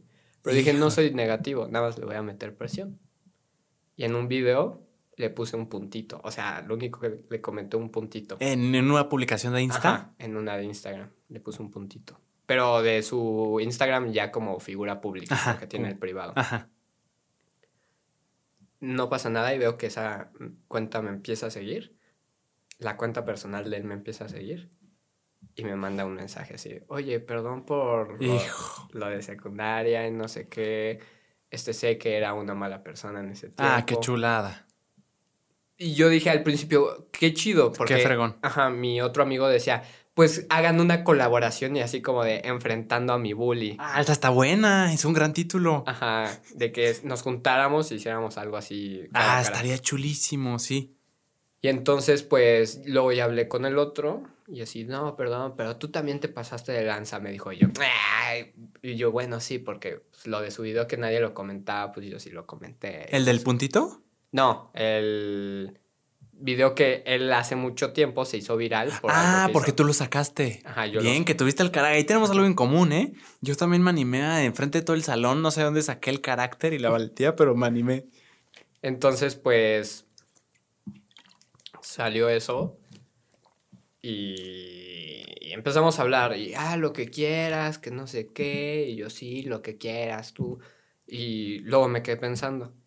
Si la honestamente fue que se disculpó, que lo sintiera, o fue de que le dio miedo el alcance que ahorita yo tenía y dijo, para que no me vaya a hacer daño, mejor lo arreglo. Tiene mucho sentido, ¿eh? Yo no sé, yo quiero creer sí. que fue por buena onda. Porque fue algo genuino. Ajá. Que, y que se vale, ¿eh? Perfectamente. Porque igual, ajá, pudo ignorar que le puse el puntito. Eso. Pudo ignorarlo él. Ay, pero, qué historia. Imagínate si sí fue por eso, saber que su intención sí fue evitar que tú le lo expusieras de alguna forma. O sea, no que le tiraras, sino que dijeras lo que sucedió. ¿Es él? Es que ya lo, ya lo dije y todo en unos TikToks. O sea, la historia completa ya se contó en unos TikToks. Ajá. Y de hecho le hicieron resúmenes y la resubieron a YouTube y todo. Y yo me imagino que él la vio. Sí, claro. Pero obviamente en esa, pues no digo también todas las cosas malas que hice yo. No me acuerdo mucho, pero sí me acuerdo que, pues, luego ya, típico como en Karate Kid, que ya llevan mucho tiempo sin pelearse y el otro le da el manguerazo. Seguramente en cierto punto. E hiciste algo. Hice algo, porque, pues, los dos nos tiramos, pero pues él empezó y todo. Sí, claro. Pero pues sí, al final como que se arregló, quedaron bien las cosas y yo dije, pues qué chido, porque si era un capítulo como que luego sí tienes, dices, ah, claro. esta persona... No, y que por, por mero recuerdo y por la vulnerabilidad que estabas y que sentiste, como que hasta después de cierto tiempo todavía sientes, o sea, sientes ese sentimiento que llegaste a sentir, ¿no? O sea, como que, como que lo que te pasa de chiquito es algo muy sagrado, muy preciado, como que te lo tomas más no sé, como que lo ves. Pues es que es más grande, es eso. mundo y, o sea. Y lo ves con los ojos como lo sentiste en ese momento. Pero por eso, por eso no trates mal a nadie. O sea, es que de verdad, si no lo quiere, justo Slobotsky, ubicas a Slobotsky. Claro. Sin duda, él lo dice, o sea, si no lo quieres hacer porque genuinamente eres buena onda y te gusta conocer personas, no trates mal a nadie por conveniencia. Si quieres tú por conveniencia, te cierra puertas estar tratando mal a una persona porque luego en eso hay historias de superación y, y si es más el común denominador de esta historia de superación de, ah, mira, el güey que no valía, no valía nada, no valía más y de la nada, pum, pum, pum, pum, de lo que quieras, de redes sociales, de dinero, de que todo, lo cosa que lo tachaban como raro resultó ser una una fregonería, estaba haciendo algo muy, muy fregón y se superó y todos ahora cambiaron los papeles. Exacto, siempre cambian los papeles. Siempre cambian los papeles. o sea, si, no eres, si no lo haces genuinamente con la intención de, eh, de, de, llevarte bien con todos por, por puro gusto, al menos piénsalo así. No trates mal a nadie, que nadie te guarde rencor porque eso tarde o temprano te va a repercutir, te va a estar consumiendo. O sea, se me hace una estupidez cerrarte puertas nada más así. Y yo, yo lo digo porque a mí, a mí me pasó todo esto que te digo que era mala onda por mensaje. Luego, o sea, viéndolo en el sentido de la conveniencia, o sea, si lo quieren ver así, ya, ya luego me volví más buena onda por gusto personal. Pero en ese momento ni siquiera podía, con qué cara le decía, oye, eh, ¿me ayudas con esto? Se me atoró, oye, ¿conoces a alguien? Si, si yo había sido dos mensajes arriba, le había dicho no ¿Por qué? Porque no, así, o sea, si era, si había sido un mamón, ¿con qué cara luego le iba Claro. O sea, pedir, hablarle, o sea, carajo, no trates mal a nadie. Si no lo quieres hacer por cosa genuina, o sea, sí, como dices tú, los, los papeles cambian. Sí, completa. Es que es la teoría del carbón. O sea, si a un carbón le ejerces mucha presión, se vuelve un diamante. Entonces, las personas que sufrieron mucho de, de pequeñas y todo, pues agarran más carácter eso, y todo. Eso, qué fregón. Sí, como que ya estuvieron en el lodo y saben que... Y también siento que no, no tienen mucho que perder. Y también es de que ves a los populares así jóvenes y eran guapos y luego crecen y dices, ¿qué te pasó? No, y deja, eh, sí, ok, esa, esa me late y también eh, se tiene esta teoría de que es muy real, o sea, a las personas que son muy guapas, o sea, en alguna forma se puede ver como una maldición porque como que siempre tuvieron cosas fáciles, no digo que todo, y tendrán sus problemas también, obviamente, pero como que muchas cosas se le dieron fácil, así como las niñas siempre se le acercaron, nunca tuvieron la necesidad de destacar por algo que no fuera su físico, porque el físico era lo suficientemente bueno para destacar, y digo que envidia, a mí me hubiera gustado estar así también, pero no tienen, no desarrollan algo suficientemente eh, o sea, no destacan por otra persona, por otra cosa que por ser guapos. No digo que todos, pero la mayoría de los casos. Y por eso también, justo Daniel Sosa lo dice, un comediante, el que, que empezó en Vine, que de algo, o sea, no, no soy guapo, no, no, o sea, tengo que encontrar, tengo que tener un chiste, si no, ¿qué tengo? Si no tengo personalidad, ¿qué tengo? Entonces, se me hace una maravilla y se me hace una cosa muy curiosa, esta maldición de los guapos, pero esta bendición, pues no de los feos, sino de los que tienes, tienes que destacar por algo que no, que, no sea el hay muchos creadores de contenido que son guapos. Su habilidad es ser guapo. Sí. Y lo sabes. E, está padrísimo porque pueden subir casi cualquier cosa y se va a hacer viral. Eso, eso. Pero, pues es guapo, su habilidad es ser guapo. el talento. Ajá. Yo, yo conozco una creadora de contenido que es muy bonita y creció mucho y muy rápido pero ella me ha dicho, o sea, no me gusta hacer videos. Y yo, ¿y por qué los haces? Es que sí me gusta la fama. Le gusta que le regalen cosas, le gusta ah, que pues lleguen las marcas. Pero esos videos cero le echa ganas, lip sync y ha hecho como mil veces así de mi edad, mi altura, qué signo zodiacal soy. Claro. Y dices, güey, es como muy vacío. Sí, claro, sin duda. Porque hay creadores de contenido que dices, por ejemplo, Wherever Tomorrow, y presenta y es alguien interesante. Y desarrolló una personalidad tan increíble, un talento de contar historias, ser chistoso.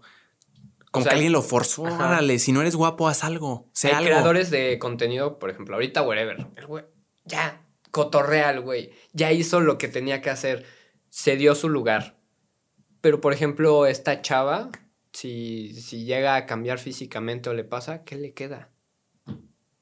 O sea, Exactamente. y es algo que sí veo muy cañón con las creadoras de contenido. Y también algunos creadores, supongo. Sí. ¿No? Pero mm, la mayoría es como de que empiezan, hasta una vez hice un chiste de eso, de que empiezan así como de, ay, hola, soy yo, y luego se vuelven kawaiis y luego se empiezan a sexualizar un buen. Y es que feo que se tengan que hacer eso para generar visitas, porque luego empiezan a ver que bajan y bajan. Claro. Y en cambio, de otras maneras he visto Luisito Comunica, no empezó viajando, pero ahora puede viajar en el mundo y ser él mismo. Y desarrolló un talento, una habilidad, una personalidad. Ahora, también hay casos especiales. Por ejemplo, Juan Pazurita eh, digo, no, no, no me tocó mucho en Vine, obviamente lo vi, pero ya como en recopilaciones. Pero por ejemplo, ahorita yo creo que tiene una habilidad increíble de contar historias, se rifa, tiene un carisma impresionante, una personalidad energética que te contagia alegría y además está tallado por los dioses. Entonces siento que hay esos casitos en donde, puta madre, tienes todo. o sea, qué, qué injusto para otros que no tienen algo, pero tienen que luchar por otro, otros eh, les cuestan las dos cosas y hay uno que tiene todo el paquete completo. Es una chulada, o sea, lo digo porque... Eh, sí, por coraje, pero me da mucho gusto por él. O sea, me da mucho gusto por él. sí, sí hay como esos casos especiales, ¿no? Pero sí está, sí está curioso eso de, o sea, cómo ser muy atractivo o basar todo en algo que puede cambiar de la nada te puedes quedar sin. O sea, el tiempo pasa, eso es innegable. O sea, ¿qué más puedes hacer para.? Pues es que lo que yo he visto con las creadoras de contenido que en su tiempo pegaron mucho y empezaron a bajar, ahorita están sacando OnlyFans. Eh, yo, está muy chido que se gane la vida así, pero yo creo que no es tan padre, o sea, yo creo que es más chido tener una habilidad o algo así que te lleve a algo más lejos. Que te vale que tu físico. Claro, y como dices tú, habrá, habrá chicas que lo disfruten mucho y qué fregón. Em, pero sí está bien, está muy interesante. Está muy, pero, o sea, ves muchas y como que eventualmente se empiezan a sexualizar. Y la mayoría, no sé por qué las chicas, y ellas solitas. Sí, sí. Sí, sí está muy, muy curioso ese síndrome. Sí. ¿Quién sabe por qué sucede? Sí que sí. Ah, y en, la, eh, esta historia sí tiene superación, mi nova. No todo es tristeza. Entonces sí, te digo, me, me empecé a llevar ya mejor. Ya no tengo nada personal con nadie, o sea, eso está muy... Sí, pasa, o sea, te das cuenta que dices, ay. Sí, y además, qué ridículo, o sea, qué ridículas cosas. Ahorita que lo dije me sentí estúpido, o sea, cómo ese era un problema, pero era un problema que hacía que sudara frío, como dijiste tú, cuando mandó ese mensaje al grupo de la generación, yo sí dije, uff, ya, pues aquí se acabó, eso, aquí se acabó. Todos mis intentos se, se fueron al carajo y aquí se acabó todo. Pero eh, sí siento que todas estas experiencias me forjaron de alguna manera y también me hicieron darme cuenta que, que es mejor siempre ser buena onda, o sea, no pierdes nada siendo buena onda. Te pueden, pueden no, no regresarte la buena onda, pero, o sea, no hay nada que te puedan decir a ti que no lo, no lo has tratado bien y creo que es muy sano, hermano, o sea, me acuerdo en los últimos, antes de pandemia, ya en prepa, en los últimos años de prepa, me acuerdo, llegaba súper feliz de, pues venía cantando en el coche y llegaba así con mucha energía, no sé por qué, y saludaba a todos, o sea, me llevaba bien, ¿y ¿cómo estás? Así como, no sé, me, me volví a sentir como en mis años de primaria. Así como, hey, así como saludando a todos. Y se me hace una cosa increíble porque, o sea, tener, no tener mala, o sea, puede que alguien te caiga mal, pero como que él siente que no tiene razones para, o sea, nada más te cae mal, nada más le caes mal porque sí, y está bien, no le vas a caer bien a todos, pero como no le has hecho nada, no hay razón para que para que te esté molestando, para que te esté para que te esté diciendo cosas, para, que te odie. Exacto. Entonces, le puedes caer mal, pero de aquí para afuera todo bien porque no me has hecho nada y me vería estúpido porque además como que le caes bien a los demás, entonces como que no se pueden agarrar este tren de, ah, sí, nadie, a nadie le caes bien. Entonces es una chulada y me, me, me guío mucho con esta mentalidad de no trates mal a nadie. O sea, digo, hay casos extremos en los que ya, o sea, alguien te está molestando y tienes que ponerlo en su lugar. También la dignidad tiene un límite.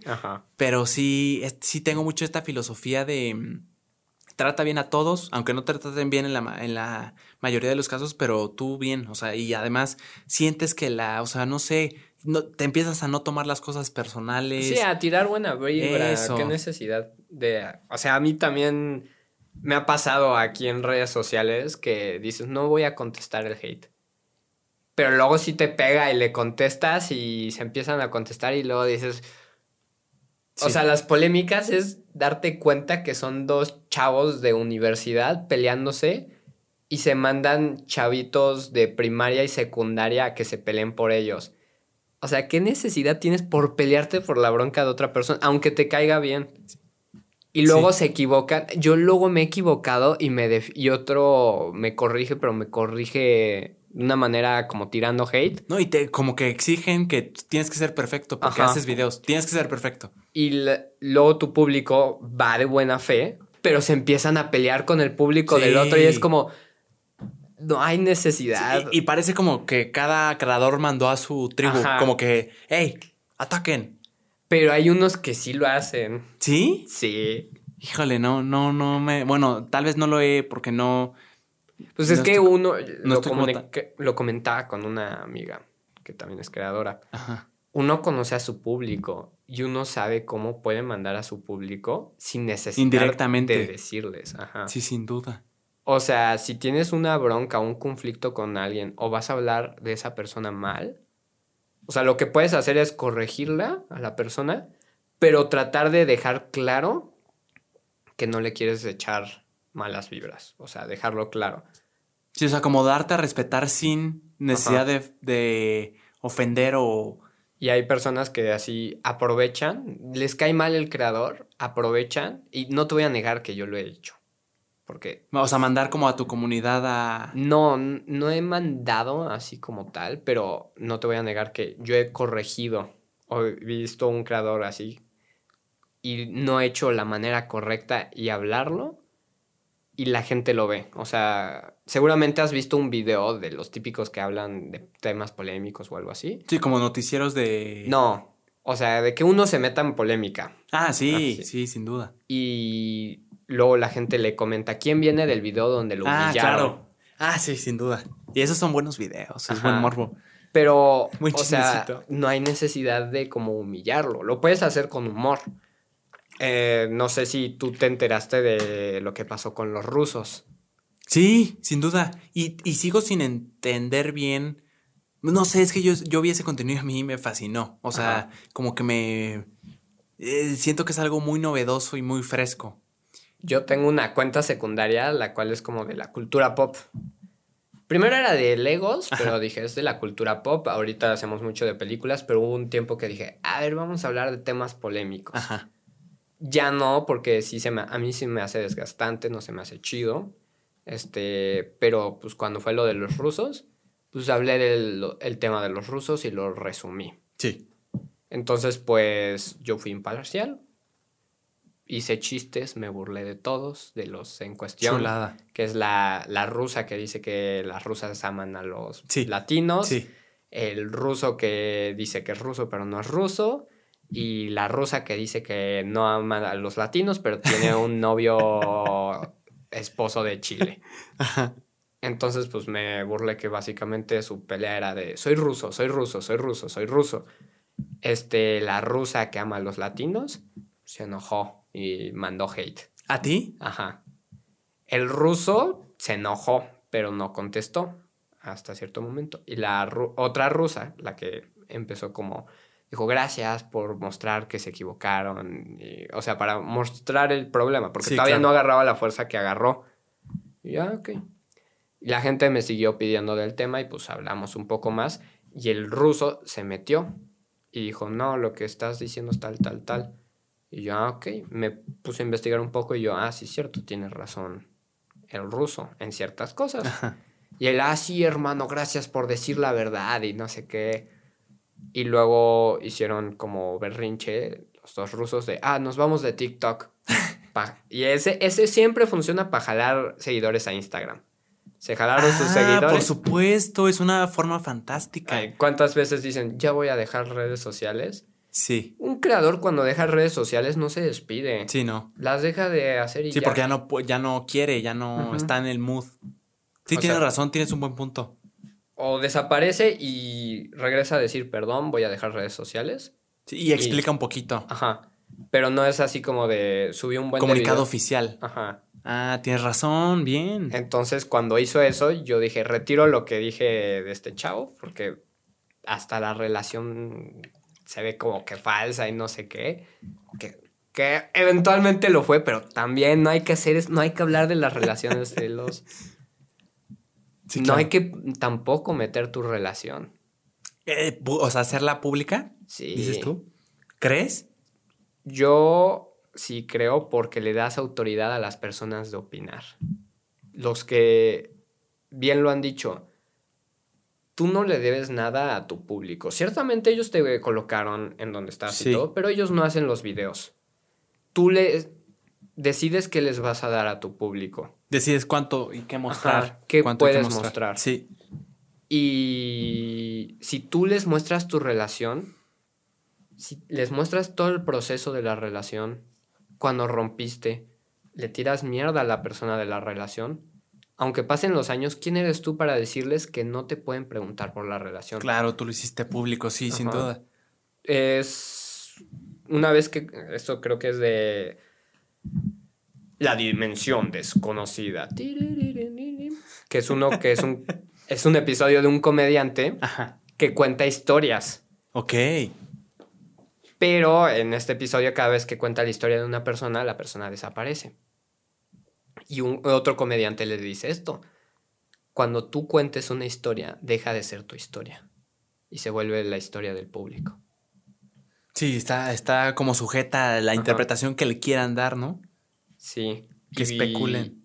Si tú presumes a tu pareja, lo que sea, si terminan o pasa algo, el público tiene derecho a preguntarte. Y yo he visto muchos creadores que entre creadores salen luego terminan y terminan feo y les afecta mucho que les pregunten. Sí, claro. Pero tú les diste eso al público. Sí, es algo muy íntimo. Y más cuando terminas, como que siento que estás muy vulnerable. No me puedo identificar tanto porque oficialmente nunca he tenido una, o sea, nunca he tenido novia. O sea, he tenido como quedante, pero no cuenta. Pero sí, pero supongo yo que es algo muy... A tu quedante y luego ya no estás y que te preguntes. Sí, es que es algo muy, muy íntimo, o sea, y además, sí. Por ejemplo, yo ahorita tienes razón pues igual como quedando con una chava y me dan muchas ganas de subir fotos con ella. Claro, porque estás en ese momento en el que todo es todo es padre, ¿no? Y historias con ella, pero sí me la pienso, porque en cierto momento una vez les conté de mis amigos, de mis crushes, me dijeron, "Sube pruebas." Y en Instagram subí fotos y una se enojó y me dijo, no puedes agarrar mi imagen, que no sé qué, sí. Y así de que, de que la conocía en segundo de secundaria y en mi vida la volví a ver, sí. la stalkeé, agarré su foto, no sé cómo se enteró que subí la foto. sí, porque seguro ni la etiquetaste ni nada. Ni la etiqueté ni nada. y sí me regañó y yo fue como, oh, la, la, quité y ni le contesté, me dio mucha vergüenza. Pero así subir como ese tipo de cosas, pues se las estás dando a tu público. sí, tienes razón. Yo no lo había visto así, ¿eh? Es que sí hay, y, y sí es un tema que te digo, no me identifico porque no sé, que no lo puedo dimensionar, pero sí, muchos creadores dicen así como de, ay, me la pensé dos veces antes de mostrarle al público mi relación o hacerlo abierto, pero creo que en algún punto es inevitable, mi nova, porque es algo parte de tu vida y sí, claro. como tú dices, sientes la necesidad de, o sea, es algo muy importante de tu vida en ese momento, sientes la necesidad de compartirlos y, o sea, y más, y por ejemplo, tú que cuentas historias, creo que es algo que está presente en tu vida y que de, una manera la, la, influye, o sea, tu vida es, es influenciada por la relación, entonces. Claro.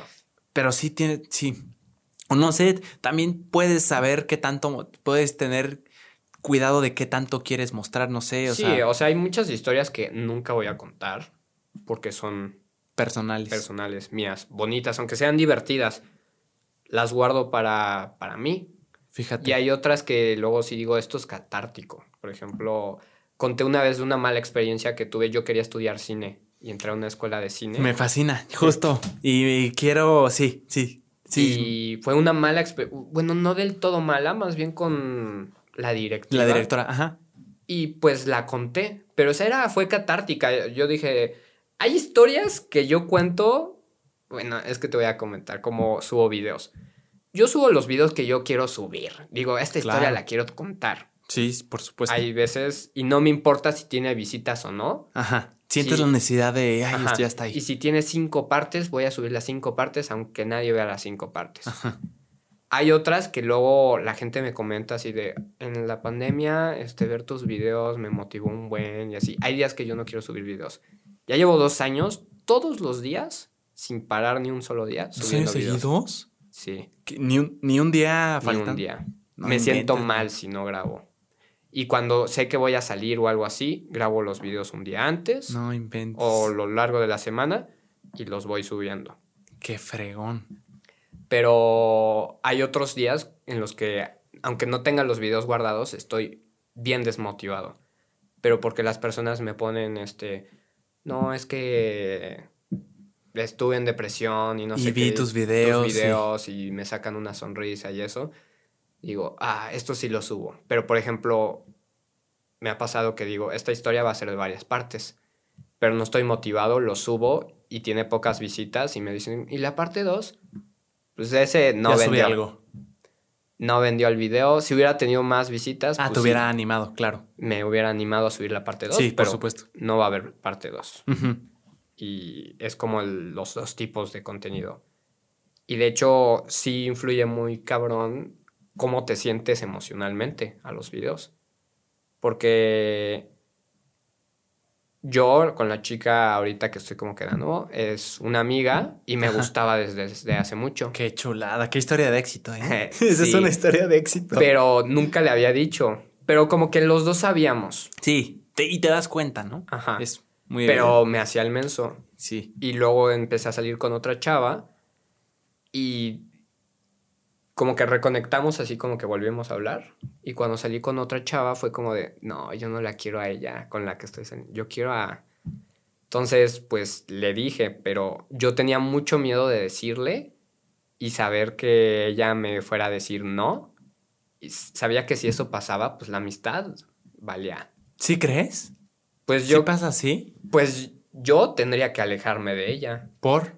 Porque tengo sentimientos hacia ella. Y si ella no siente lo mismo por ti. Sí, claro, es inevitable que. O sea, yo sí me bloqueo, es así como mentalmente de que me gusten. Amigas. a otras. O sea, si una me gusta y me gusta bien, me cuesta que me guste otra. Entonces me tengo que alejar como para desintoxicarme de ese sentimiento. claro. Entonces, para dejar de sentirlo. Ajá. Entonces sabía que sí eso y pues últimamente habíamos hablado muy chido y todo y pues no quería perder eso. Pero es con la que no querías, con la que no. Con la que sí. Con la que sí. Ajá. Entonces, pues le dije. Ah, e-, e-, es este miedo de que, ay, me va a decir que no, y si me dice que no, ya ni siquiera amigos. Ajá. Ah, bien. Luego sí, muchas videos son de cosas que están pasando y digo, ah, hace mucho. Ah, bien, eso está muy bien. Eso está fregón. O sea, como que te blindas, pero como dices tú, es catártico soltarlo porque ya está ahí. Luego hay veces que quieres hablarlo. Hermano, yo lo que acabo de decir nunca lo había dicho en mi vida, ni siquiera me acordaba y es creo que de las cosas más, de las que más vulnerables me siento hasta hoy en día y sí sientes como, ay, ya, ya lo dije, o sea, como que de hecho, por eso empecé a hacer videos. No inventes. Porque en cierto punto yo tenía mis super amigos de la prepa y hablábamos todo el tiempo y todo. Y en la universidad, como que cada quien empezó a agarrar su rumbo. Sí, claro. Ingeniería. Ajá. Y tú allá. Me acuerdo, yo tenía una mejor amiga y le marcaba y todo. Y como que poco a poco me dejó de contestar. Como que se enojaba si le hablaba y todo. Ah, y ese tipo de cosas, las historias, yo antes se las contaba a ella, se las contaba a mis amigos en las reuniones. Sí, claro. Y yo sentía la necesidad de... De, contar, de, sacarlo. De sacarlo. Entonces en los videos lo empecé. Y hay veces que luego sí me siento muy...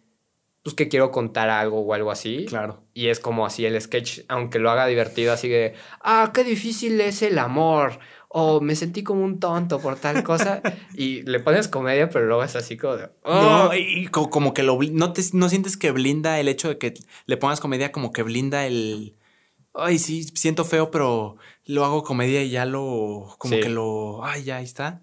Sí, luego es como mejor sacarlo y, y ves luego la, lo que opinan las personas, aunque la mayoría piensan, mándame un saludo, primer comentario, pero dices, bueno, sí. sí, pero hay muchas personas que les gusta el contenido y no comentan. Ajá. O sea, yo por ejemplo, soy así. Yo soy así y creo que la mayoría de personas son así. Yo, no conozco o no he visto a una persona que esté comentando en un... No, y lo agradezco mucho. Ahora como que subo clips y los podcasts, agradezco mucho los comentarios. Me, gusta mucho que pongan qué buen podcast, o me anima mucho. Sí, anima, o sea, los comentarios cuando se fijan en lo que haces. Me gusta mucho. A mí me gusta más que salúdame, soy ah, tu fan, primer comentario. No está mal que hagan eso. No, no, no, para nada pero que hablen de lo, ay, a mí también me pasó y que también saquen. Eso, eso. En el último podcast que pusieron, wow, qué buen podcast, me identifiqué con muchas cosas. Con eso ya dije, este fue un gran podcast. Alguien se identificó con eso y, y justo creo que contar historias es algo muy noble y más como Story Times porque la gente se puede identificar porque son cosas personales. Habrá cosas, como dices tú, que son muy, muy personales que aunque, aunque sabes que las cosas muy, muy personales creo que son las que más jalan, porque son, te pones vulnerable y la gente se identifica con eso, pero en, en, general las cosas que cuentas, la gente se identifica y como que te agarra un cariño especial más que como, ay, me divierto en tus videos, ya es ahora aún más, eh, ya le tengo un cariño especial, como que, te, como que te conocen. O sea, me pasó hace poquito, el podcast es algo muy noble porque hace poquito fue una fiesta de un buen amigo y ubicaba a una chava que tengo un problema diciendo, esta es la segunda vez que lo digo, pero no sé si decirle chava, niña, muchacha, no sé, me siento muy raro. Se puede decir chica. Sí, ándale, esa es buena. Sí, entonces estaba, sí, digo que tengo un problema con eso, me siento raro. Y muchacha suena mal, no sé por qué. y también no puedes decir morra. Yo tuve un problema con un creador de contenido porque su novia comentó algo y yo dije, ah, su morra. Ajá. No le digas morra, que no sé qué, que no sé cuánto. ¿Y por qué? No sé. Digo, a mí no me gusta decirlo por, porque no me gusta y no estoy acostumbrado, ah, pero. Yo sí estoy acostumbrado. No sé si es del norte o no sé de dónde, porque yo sí lo he escuchado. Ah, claro. Y para mí no es insulto. Pero no, yo tampoco, yo no lo uso, no me gusta usarlo en lo personal, pero no lo, o sea, no lo. No lo veo como un insulto, no lo veo. o sea, luego es, ¿qué tal vas con tu morra? Sí, a, mí se me oye normal oírlo Es muy normal oírlo, pero yo decirlo no sé porque nunca se me pegó. Pero bueno, eh, eh, sí, estaba una chica, esa me gusta más, muchas gracias, mi nova. Estaba una chica en la fiesta y yo la ubicaba de nombre. alguna vez la vi, no sé, en una foto, era amiga de mi amigo que me llevo muy bien con él. Entonces, me saluda y sentí un abrazo como así como cálido. Sí, un cálido, pero raro, o sea, raro porque como que no, no, no, no la conocía, pues. Entonces ya después, casi al final de la fiesta, me dijo, es que vi un par de podcasts y la verdad siento que te conozco en algún sentido. O sea, mm. contar cosas personales, más que entretener, también... Yo, yo le agarro un cariño, yo tengo un cariño muy especial, por ejemplo, con Slovy, con Slobotsky, porque como cuenta, y ya esto ya lo he dicho, pero cuenta cosas tan personales, tan vulnerables de él, y además le da un giro de comedia que eso es más impresionante que yo no puedo hacer. Es que ver estos creadores de contenido y día a día consumir sus contenidos son tus amigos, aunque no te conozcan. Los conoces. Y más cuando habla, siento que un formato largo te permite conocer más y volverte personal y como que se te cualquier máscara o obstáculo que estés poniendo en una hora ya se te cayó, o sea, no lo puedes mantener tanto y justo eh, como que agarras un cariño especial porque cosas cuentan cosas vulnerables y te das cuenta de que es un es un gigante, es un tan me da mucha risa, pero también es como yo. También fue un, un tarado en es que eso es lo que la gente pierde. Creen que los creadores de contenido son eminencias y es. No, es una persona normal. Soy una persona. A mí lo, me molesta que me pidan saludos así. Salúdame en un video. Y es, güey, es como si se lo pidieras a tu vecino. Yo soy normal igual que tú y a mí no me gusta cuando se ponen así como, oh, no puedo creer que me contestaras. Es no, yo no soy más que tú tú no eres menos que yo, ni tampoco yo soy menos que tú, sí. tú más. Somos iguales. La única diferencia es que yo hago contenido y a veces, porque no siempre, lo ve mucha gente. Sí. Sí, es un tú vales mucho, pero yo no valgo menos. O sea, yo valgo igual. Sí, exactamente. O sea, como que de alguna forma endiosan o, y también exigen como, ay, aquí te equivocaste. O sea, pues Sí, me equivoqué como si estuvieras hablando con tu amigo y lo corriges porque pues, es una persona normal y tenemos errores y... Te digo, yo, yo ni siquiera me incluyo en ese grupo porque no, no, no soy conocido en ese sentido, pero sí, sí he visto que se... como que se, se espera más de... O sea, como perfección, casi casi, o sea, como que se exige mucho. Me vuela la cabeza. Hermano, justo mencionaste, Minova, el tema de la de que estudiaste, fueron dos semestres, estuviste en esa escuela de cine. Ajá. Me fascinó la historia, número uno, una narrativa excelente, entretiene muchísimo. Y además creo que es un doble triunfo porque a la gente le gusta el chismito. Ajá. Y, también me di cuenta y me dio mucha risa que tú claramente dijiste, no voy a decir el nombre de la escuela, ni empiecen. Y en los comentarios todo, es esta, es esta, es esta. sí, no sé, no sé cómo lo hacen, pero como que de alguna forma es inevitable. Por eso voy a tener mucho cuidado con los blips de las escuelas, porque hasta voy a poner yo creo que una barrita negra para que no se lean los, los labios. Pero qué chulado. Desde chico, pues desde 2012 empezaste a subir videos de, de como un mini, una mini película, ¿no? ¿Y siempre fue tu sueño estudiar cine? ¿Siempre quisiste irte por ahí? ¿Siempre lo supiste? Pues, o sea, mi, mi plan de vida terminaba yo estudiando cine. O sea, yo ya terminé mi plan porque lo logré. Logré estudiar cine. ¿Ya, ya, ya estudiaste cine? Pues no salió bien porque ahí tienes la historia de que... maravillosa. Ajá, pero mi plan de vida, o sea, de la prepa y que tu plan de vida, es llegar a estudiar cine. Quiero volver a estudiar cine bien o ejercer ya cine bien. ¿Y qué tanto crees que ahí hace falta el factor universidad? Pues es que es no, em, todos los maestros nos decían, no tienes que estudiar cine. No, eh, ¿Los maestros donde estuviste? Ajá, todos decían, no tienes que estudiar cine. Yo veo, o sea, el cine en México es muy diferente al cine de Estados Unidos. Sin duda. En el cine de Estados Unidos sí tienes que dominar muchas cosas. En México es ponerte a hacer cine. Es practicar, o sea, es que es lo que te... Justo, justo. O sea, claro que si lo estudias vas a tener muy buenas herramientas. ¿Pero como qué? ¿Qué, qué, cuál es el valor agregado de estudiar cine académicamente, o sea, en una universidad? Y no, es que me identifico mucho y me dio mucho gusto que, que, o sea, me identifiqué mucho ahí porque yo nunca lo supe, pero me llama mucho la atención la producción audiovisual y lo más cercano que es cine. O sea, no tanto películas y eso, pero todo lo que tenga que ver con la cámara y la luz y arréglale aquí y luego la edición y cómo cuentas una historia, todo eso me llama mucho la atención y según yo ahorita lo que quiero es estudiar producción audiovisual o lo más cercano cine. Todavía no sé dónde. Sé que la gran escuela, según yo, está en Estados Unidos y sería necesario, si, si lo quiero tomar en serio, si voy a perder, no perder, sino si voy a eh, o sea, si voy a poner años de estudio, al menos que sea algo que valga la pena. Pero también estoy en este gran dilema de, o sea, yo aprendí a hacer, a editar, a grabar por una por una necesidad y una voluntad genuina de quiero hacerlo por payasada. Me acuerdo, ¿viste Club de Cuervos, hermano? Sí, claro. Una chulada. He visto la tercera y cuarta temporada como cinco veces. Me fascina. Y yo estoy clavado con el personaje Chava Iglesias, güey. Me, me, fascina.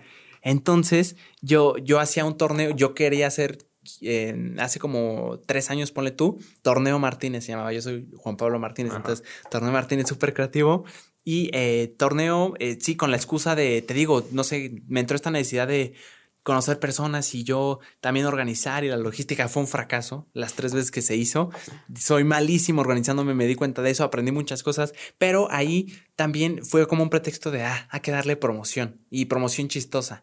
Entonces me acuerdo que en la escuela, ya en prepa, todo bien, ya nada de historias de fracasos así, pero no tan feas. Eh, había un compañero, un amigo, que le hacía muy bien de Hugo Sánchez, muy, muy bien, era fascinante. Entonces lo, le dije, hey, hay que hacer algo. Yo quiero ser Chava Iglesias porque yo quiero ser genuinamente Chava Iglesias. Me gusta mucho el personaje y me gusta mucho su... Me llama mucho la atención. Es muy chistoso. Muy chistoso, es una maravilla. Esto no es un bebé, es caca y moco.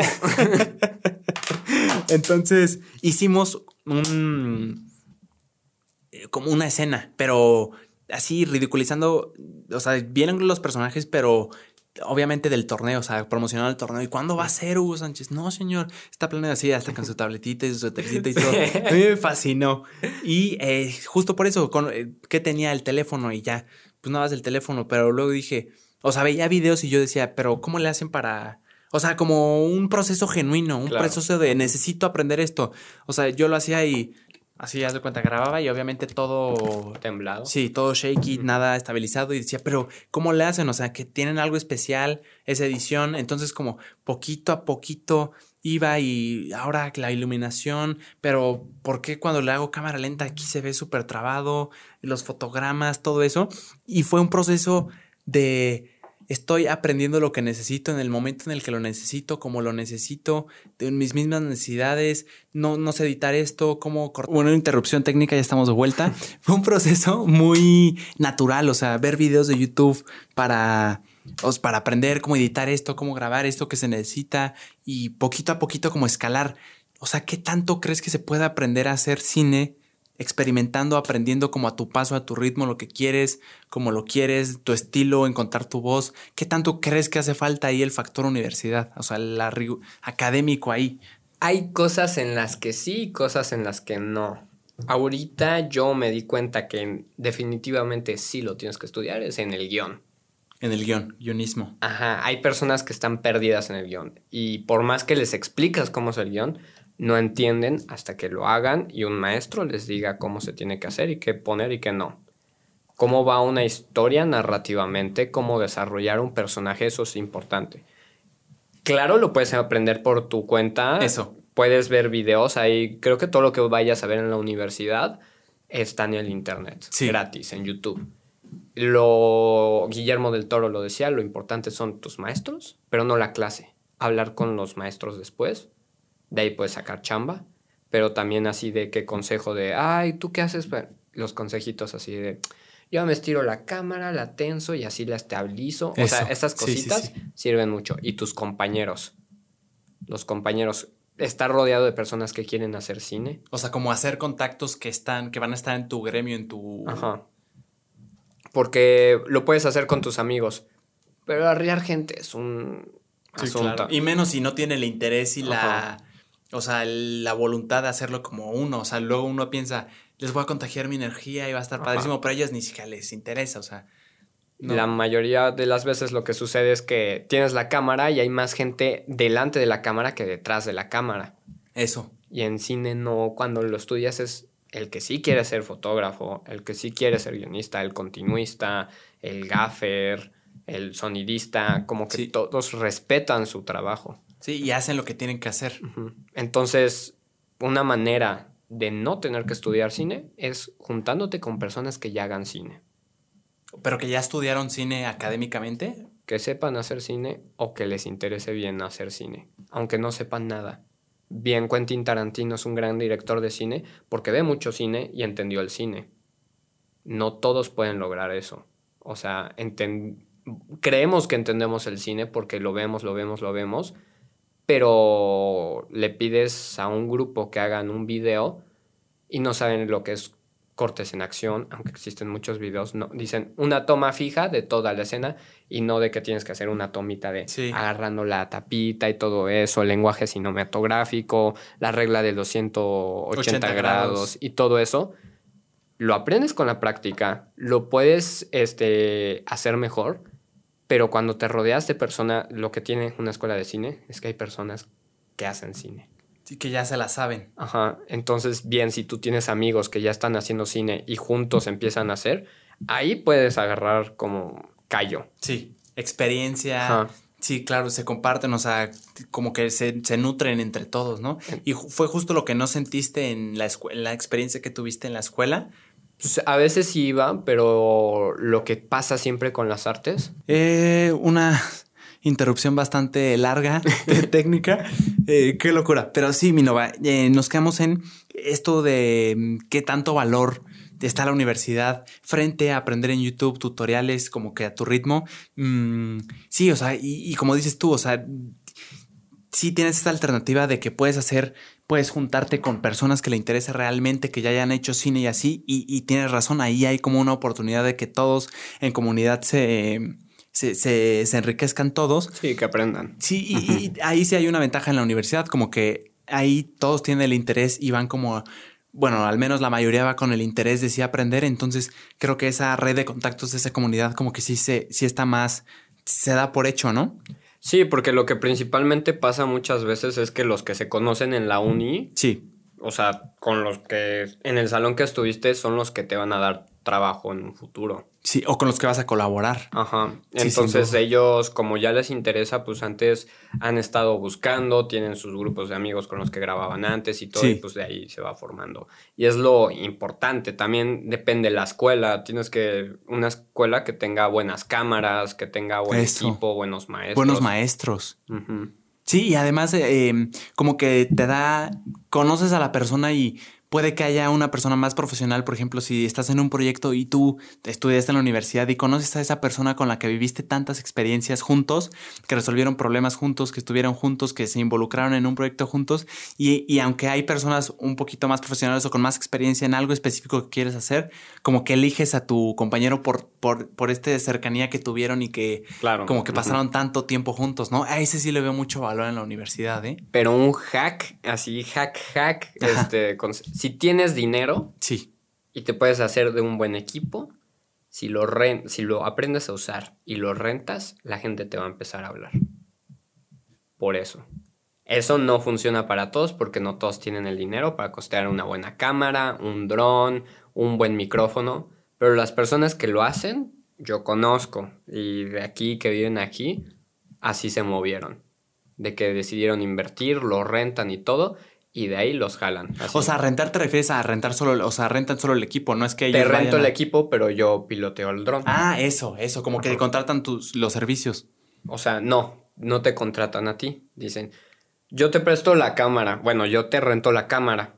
Ajá. Y voy a ir a ver que, este, cómo la manejan. Sí, pero yo la sé usar. Ah. Yo te la uso gratis te voy a cobrar la rentada, pero yo la uso gratis. Y e, está muy bien, porque ahorita que hiciste renta, sí, dije, es que son cosas tan delicadas que como no son de la gente que la renta, no siento que no le darían el cuidado que tú le darías por el simple hecho de que a ti te costó. Pero la gente se intimida cuando haces eso y dices, ah, pues estoy rentando y lo dejo a él en el proyecto.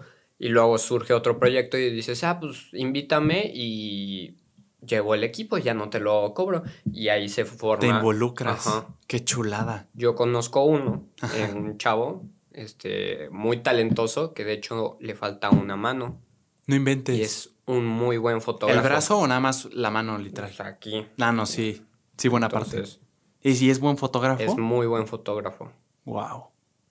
Como que sí pensarías de una persona que ves así que no, que sí es una limitante que no le permite. Pues tienes que picarle los botones, sostenerlas y todo. una cámara con un lente y es pesadita, ¿no? Sí. Como para maniobrarla así, que y curioso. Él, o sea, cámaras bien, bien. Es que a veces como que esas limitaciones los llevan a hacer todavía, a exigirse más de lo normal y superan a una persona que podría estar en todas sus capacidades. Es sorprendente, ¿eh? Sí. Qué chulada. Y, tu experiencia que tuviste mala, digo lo que quieras decir, ¿eh? Obviamente sin nombres, eh, ¿qué fue? Em, eh, tenía, platicaste que el primer semestre todo en orden, todo excelente, buenos maestros, explicaban teoría. ¿Qué, tan, qué tanta práctica había, hermano? Pues es que sí era medio complicado porque era un maestro a la semana. Entonces, pues al principio sí era como mucha información y todo, pero luego no había tanta práctica. O sea, mm. eh, a lo largo de un semestre un maestro cuando tienes clases normales te va dejando varios proyectos. Sí, claro. Sí, sí, sí. Pero en esto era una semana, entonces en una semana tenían que explicar y pedir un proyecto y calificarlo antes del viernes. Entonces el jueves hacíamos como prácticas, pero pues ahí en las instalaciones no era como salir y con la cámara. Algunos sí, sí lo hicieron, otros pues no. Entonces dependía mucho del maestro. También habían maestros pues que, que todo chido y bien, pero pues iban porque pues el cine es una... No todo el tiempo tienes chamba, entonces la mayoría de los que hacen cine terminan dando ah, clases. Sí, sí es como algo muy común, ¿verdad? Ajá, es súper común y no es malo, o sea, es como de a veces tienen producciones y a veces, pues, sí, como que están en pausa. Dar clases. Sí, por supuesto. ¿Y qué tan, qué tan buen equipo tenían? Era muy malo el equipo. Sí, me, ah, sí, pues dijiste ahí que un youtuber estaba más equipado, ¿no? Sí. No inventes, o sea, cámaras DSLR. Ajá. O sea, con unas Canon, o sea, te enseñaban a hacer YouTube porque no utilizaban cámaras de cine, no, utilizaban equipo de cine. Y una vez el director nos dijo, ¿qué quieren que compremos? Y nosotros, pues, equipo bueno de cine. Nos dijo, va. La siguiente nos dijo, ¿qué quieren que compre? Equipo bueno de cine. No, porque no lo saben usar. Y fue así como, pues si no lo compras, no. vamos a aprender a usarlo. No, pero qué, o sea, la verdad qué porquería que en una escuela de cine no estés usando cámaras de cine. O sea, supongo que por eso también pagas, ¿no? Porque el equipo de cine es carísimo. O sea, de profesional ya. Sí. Son cámaras que son una locura. El puro lente a veces hasta está más caro que el cuerpo de la cámara. Y, o sea, si, si una escuela no tiene ni siquiera el equipo mínimo indispensable para eso, es una locura. O sea, sí. O sea, entiendo que puedes hacer una buena película hasta con un teléfono, la verdad, si te fijas en la narrativa, en el guion, en la construcción de tus personajes, o sea, sí puedes hacer algo bueno, pero de ahí a que estés pagando algo como una universidad de cine y no esté bien justificado, o sea, no. Sí, no, pues no, no vale la pena. ¿E-, ¿Era nueva la escuela, hermano? Sí, yo fui de las primeras generaciones, aún sigue la escuela, sigue teniendo algunos problemas. Ah, o sea, sigue funcionando. Sigue funcionando, creció mucho. ah, sí. Pues hay mucha gente que le gusta el cine. Antes era como más tabú estudiar cine y ahorita es, o sea, mucha gente quiere estudiar cine. Una interrupción técnica, pero sí, justo estábamos en... Em, estábamos en... En cine, pero sí que es, hay que saltarnos, creo que ese ya se fue. ¿Sí? Sí. Venga. Ah, pero estaba de la... Sí, que no tenían tan, tan buen equipo, ¿verdad? Ajá. Y Ah, y como que sentías que lo estaban encaminando más hacia un aspecto de YouTube. No, o sea, querían enseñar cine, pero solo les interesaba el dinero. Ah, bien. Entonces, pues no tenían ni cámaras ni nada y le tiraban mucho al streaming, le tiraban a... Ah, sí. Wow, o sea que, o sea, se echaban sus comentarios así de que, ay, eso que eso no. Los maestros, los alumnos y ahorita ya es. Es un monstruo, ¿no? Ajá. ¿Qué carajos? Y, o sea, ¿y estuviste que un semestre, un año? Pues un año, ajá, dos semestres. Qué chulada. Y ahorita ya estás mm, en otra escuela, estás eh, aprendiendo por ti tú solo. Pues sí he estado en más proyectos, ya me han invitado más, pero de frente a cámaras, Ajá. pero pues, también aprendes mucho. Claro. Y en la escuela pues me puse a estudiar diseño y comunicación visual en la ah. universidad. Ah, bien, ya, ya te cambiaste de, o sea, como que muy, muy relacionado, pero ya no es como tal cine. Ajá, o sea, sí quiero volverlo a tomar, pero voy a ver si lo empiezo a ejercer terminando, o sea, sí quiero tener un título, pero para cine no necesitas un título. Sí, ¿verdad que no? O sea, yo, por ejemplo, he estado, he trabajado en tres agencias de publicidad, de marketing, aquí en Querétaro, y en ninguna me han pedido, eh, ni siquiera preguntado así de curiosidad, ¿y qué estudiaste? ni siquiera, o sea, sí es sorprendente con el, con, o sea, con tu trabajo habla. O sea, como que tu trabajo se conoce y dices, pues yo quiero algo así. O sea, creo que no hay mayor evidencia de que sabes más que mostrarme lo que has hecho. Sí, es ¿qué has hecho? Ah, trabajé en Titanic.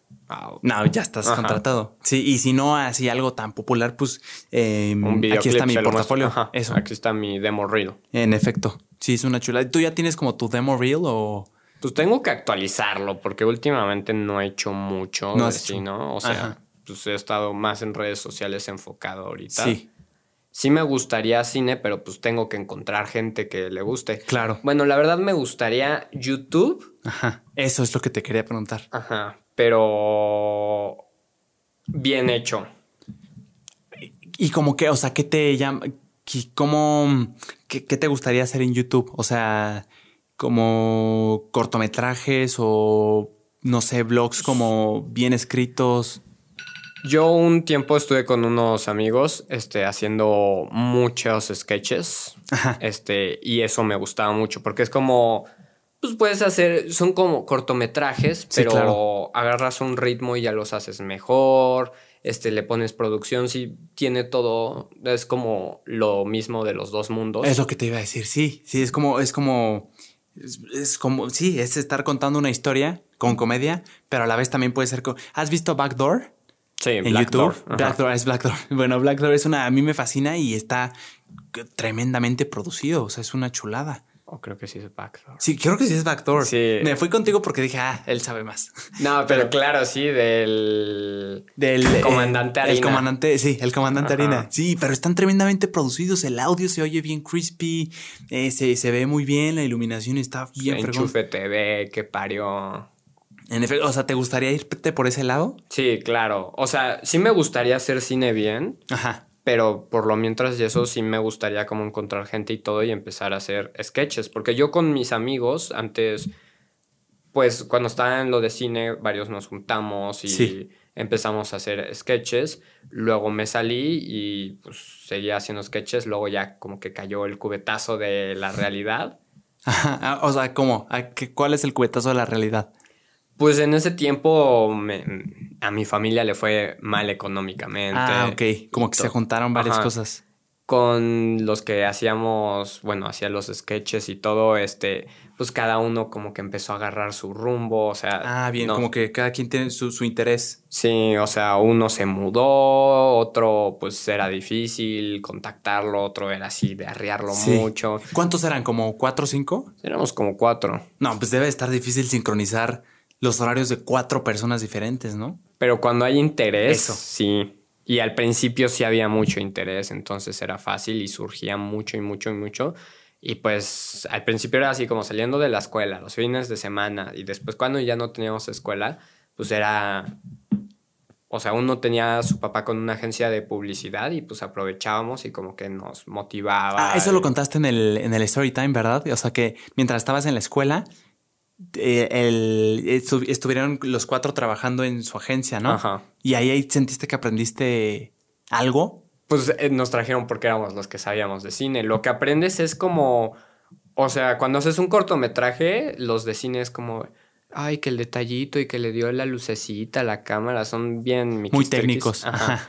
Y cuando ya haces como YouTube o algo así, quieras o no, te empiezas a hacer bueno con la cámara, empiezas a hacer las cosas rápidas y aunque salga en el momento como no es tan planeado, dices, ah, puedo regarla en varias cosas. Pero aunque no lo hagas tan perfecto, empiezas a agarrar mañas con...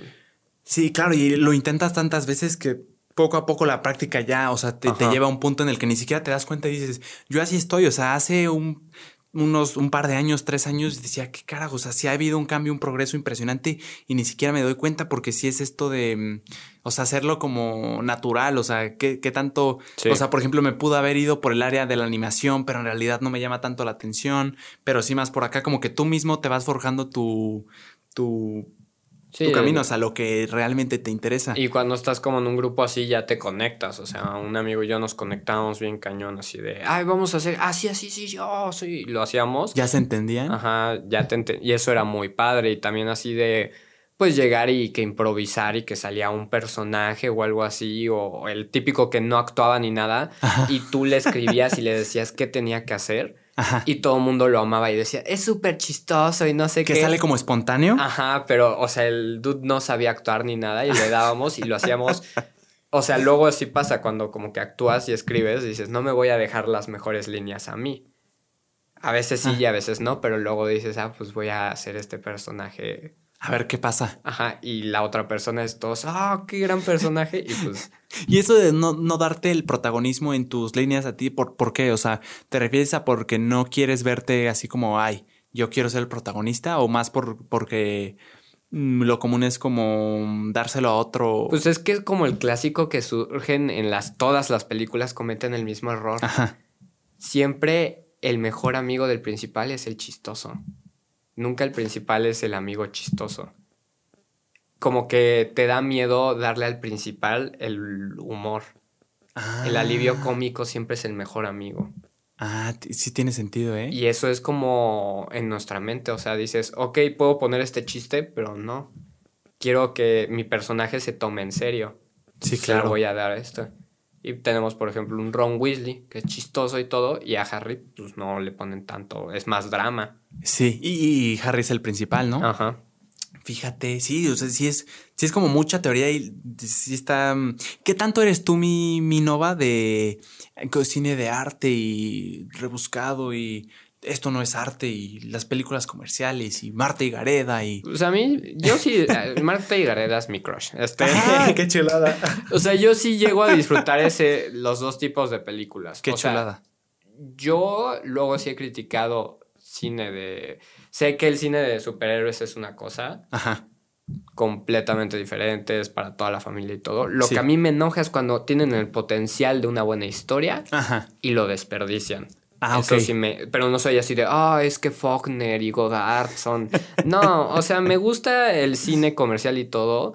Y el cine de arte también cuando es entretenido o es una buena historia. Si es demasiado así mamador y todo. Claro, que, pues como que te pierde, ¿no? Ajá. Pero es que, ajá, justo lo que dices, el cine comercial tiene su encanto y también el cine de arte. O sea, el cine comercial suele ser como, eh, o sea, bien, o sea, lo puedes digerir facilito, o sea, como que lo entiendes bien, o sea, te puedes distraer, está en tu teléfono y luego llegas y sigue, o sea, más emociones. Por ejemplo, a mí me fascinan las películas de Adam Sandler, o sea, todo lo que son como niños, eh, luna de miel en familia, no sé si te ha tocado, me fascina a otro nivel. A mí me encanta la de golpe bajo. Golpe bajo, la de... La prisión. Ah, es muy buena. Sí. Es muy buena, la de fútbol americano, ¿no? Ajá. Es una chulada. Y pues es, es, algo simple, pero no sé, a mí me transmite como siento que, que saben darle a esas emociones. Por ejemplo, Luna de Miel en Familia, toda la música que las escenas como que construyen un personaje y lo entiendes y te da como esta emoción, no sé ni cómo describirla, o sea, como buena vibra, pero también como que el sentimiento de familia, no sé, o sea, siento que se puede pensar como algo muy simple, algo muy, ay, la misma fórmula de siempre, pero tiene su encanto también. Sí, es que cada una tiene lo suyo, o sea, tienen corazón. Cuando la, una película no se hace solo por el dinero, obviamente el dinero en el cine comercial es muy importante. Claro. Pero cuando se hace con corazón, la disfrutas, lo entiendes. Por ejemplo... Sí, a ver, échate un ejemplo. Una que es cine independiente. 500 días con Summer. 500 días con ella. Ajá. Este, no, no me suena, pero sí. No, no, no, tú dale. Sale este Joseph Gordon Levitt y soy Des Chanel. Ok. Y hablan de su relación. ¿Y se considera cine como rebuscadón de arte? Podría ser porque es independiente. Pero ah. lo ves y es súper disfrutable. Eterno resplandor de una mente sin recuerdos. ¿La conoces? no. Jim Carrey. Jim Carrey. no, mi hermano. Y la de Titanic. No me suena, pero. Muy buena. Esa sí es un poco más rebuscada la historia y todo. Pero es muy buena. También tenemos a Christopher Nolan haciendo Batman. O sea, Christopher Nolan haciendo Batman. Ves el origen. El origen es súper disfrutable. No, claro. Y eso sería como cine más rebuscado. Ah. Este. Pero es buena. Pero luego llegan. Este. Me gustó, pero sé que Quentin Tarantino en la de Once Upon a Time in Hollywood se quiso poner de mamador porque él cuenta historias así muy chidas y esa sí se nota que con todo lo que hace esta Margot Robbie, pues innecesario ahí bailando y todo, se quiso poner ah. mamador el güey. Y se nota, pero por ejemplo ves Django sin cadenas, la... Pues es muy buena. Perros de Reserva es un gran ejercicio de guion. Yo ahorita estoy quedando como estúpido porque ah. yo no estoy diciendo sí, seguro que sí. Pero sí, o sea, sí. Mm, o sea, está, muy. A ver, Ready Player One. La, la viste. La, la ubico, pero creo que no la vi. ¿Conoces a Steven Spielberg? Sí, sí. Steven Spielberg, muchos del cine mamador odian a Steven Spielberg porque dicen que él inventó el cine comercial. Ah, sí. ¿Por qué? Porque antes estaba como el cine de serie B que el cine de serie B es de bajo presupuesto, pero mm. es de alto presupuesto. Lo que se le podría decir hoy indie, así como hazlo tú mismo con lo que tengas bajo presupuesto. Y antes los estrenos de Hollywood, si salían en verano, es que iban a ser malas películas. Porque decían nadie va al cine en verano, todo el mundo está afuera, todo así. Vas con tu cita y todo, pero pues no, no es como un evento de voy a comprar los boletos un un mes antes. O sea, no, no, se lo tomarían tanto en serio. Ajá. Ah, bien, tiene sentido, tiene sentido. Entonces Steven Spielberg empezó a traer películas como Tiburón, E.T.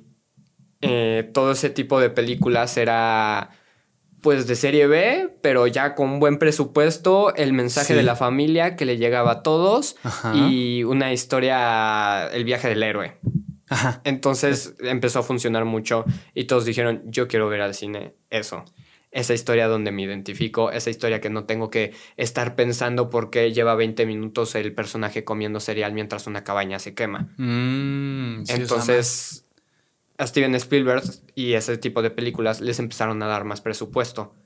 Y a los otros no, porque nadie iba a ver sus películas. Claro. Y lo empezaron a odiar pero todo el mundo se enamoró así como, ay, el niño y el extraterrestre, ¿no? Sí, de una buena historia. Ajá. Y justo lo que mencionaste, el viaje del héroe, a ver, mi Nova, corrígeme si estoy mal, el viaje del héroe es como este ciclo en el que el personaje, no sé si el principal, pero un personaje empieza de cierta forma, luego como que tiene un mentor o de alguna forma tiene una experiencia que lo empieza a moldear, moldear. Lo vemos en todas las películas de superhéroes, todas tienen la misma fórmula. Empieza el personaje en su lugar. Ajá, sí. Iron Man, Doctor Strange. Sí, este contado como sea, ¿no? O sea, puede empezar con, la crisis que no entiendes el contexto, pero sí te da a entender que. Ajá. No, ni siquiera es eso, ni siquiera es la crisis. Estás Doctor Strange, Iron Man. Ajá. Y están, eh, bueno, cambia, ellos super ególatras, bien felices con su vida, y llega un punto donde les pasa algo. Doctor Strange tiene su accidente, Iron Man lo atrapan en la... También Capitán América, bueno, él no es ególatra, pero pues también tiene su vida y lo cambia lo de... Su inyección está. Ajá. ajá cuando está en el tienen su mentor. De Shen Wan, el que está en la cueva con Iron ¿Siempre tiene que haber un mentor para el viaje del héroe? Yo tengo entendido que sí, porque así lo vi, pero no sé. En el viaje del héroe puedes quitar y agregar pasos, pero tienes que sostener la mayoría de los pasos. O sea, pero con que se, se, complete el ciclo de que hay un cambio en el personaje y llega a ser otro. O sea, sí, siempre. ya con eso, ¿no? También tenemos Harry Potter, descubre que es un mago.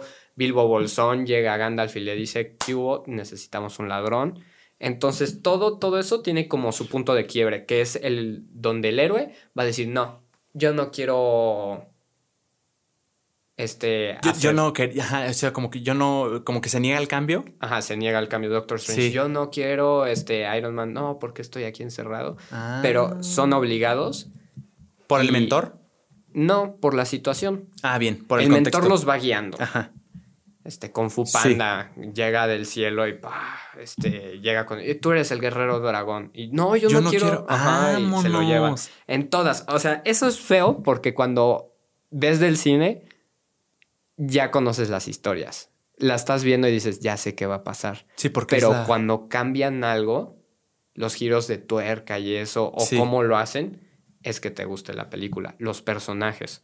También hay un libro, creo que se llama El héroe de las mil caras. Ajá. Y es, todas las historias son el mismo héroe, hace lo mismo y todo.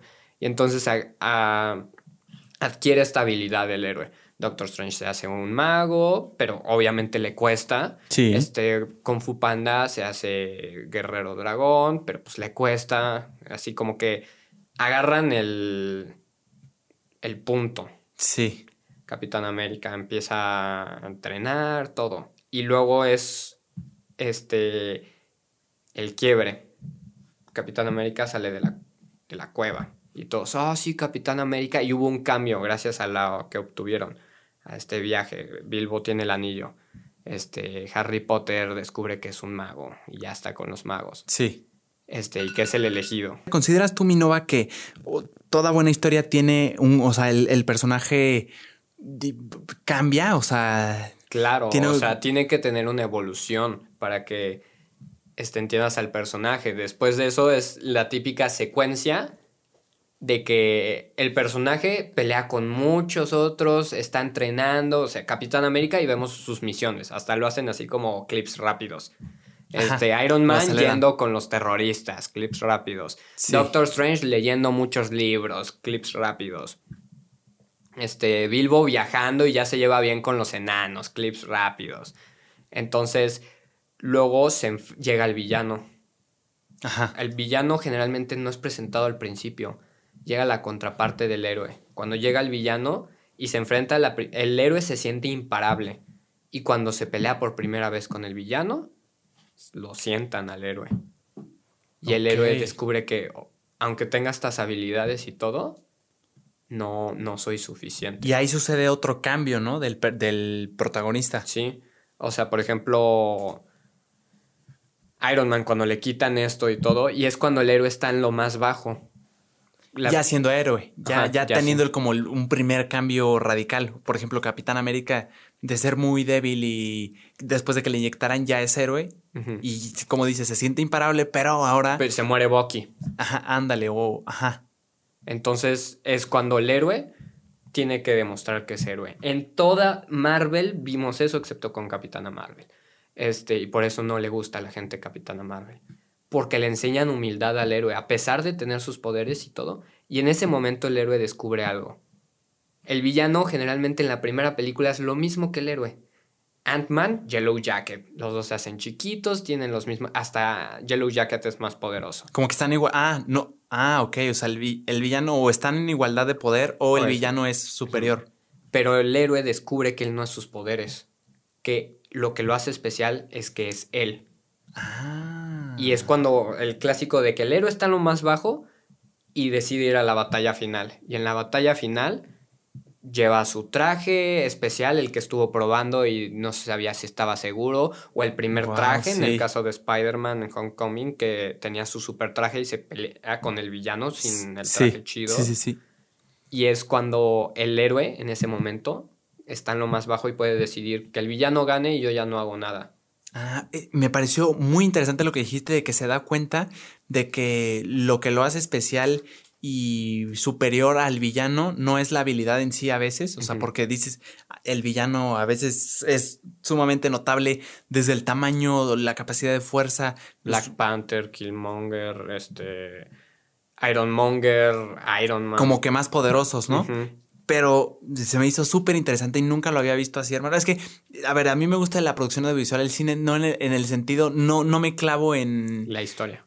No, y yo lo admiro, o sea, yo quisiera, quisiera conocer tantas películas y verlas y analizarlas así como con mucha teoría, pero yo, me voy más como a cosas técnicas. Eh, te digo, creo que eso me gusta, no, no tengo bien la idea, pero eh, sí, yo, me pareció mucho, muy interesante lo que dijiste de que más que la habilidad se da cuenta que tiene algo más, o sea, que te das a entender que es como más como el espíritu de...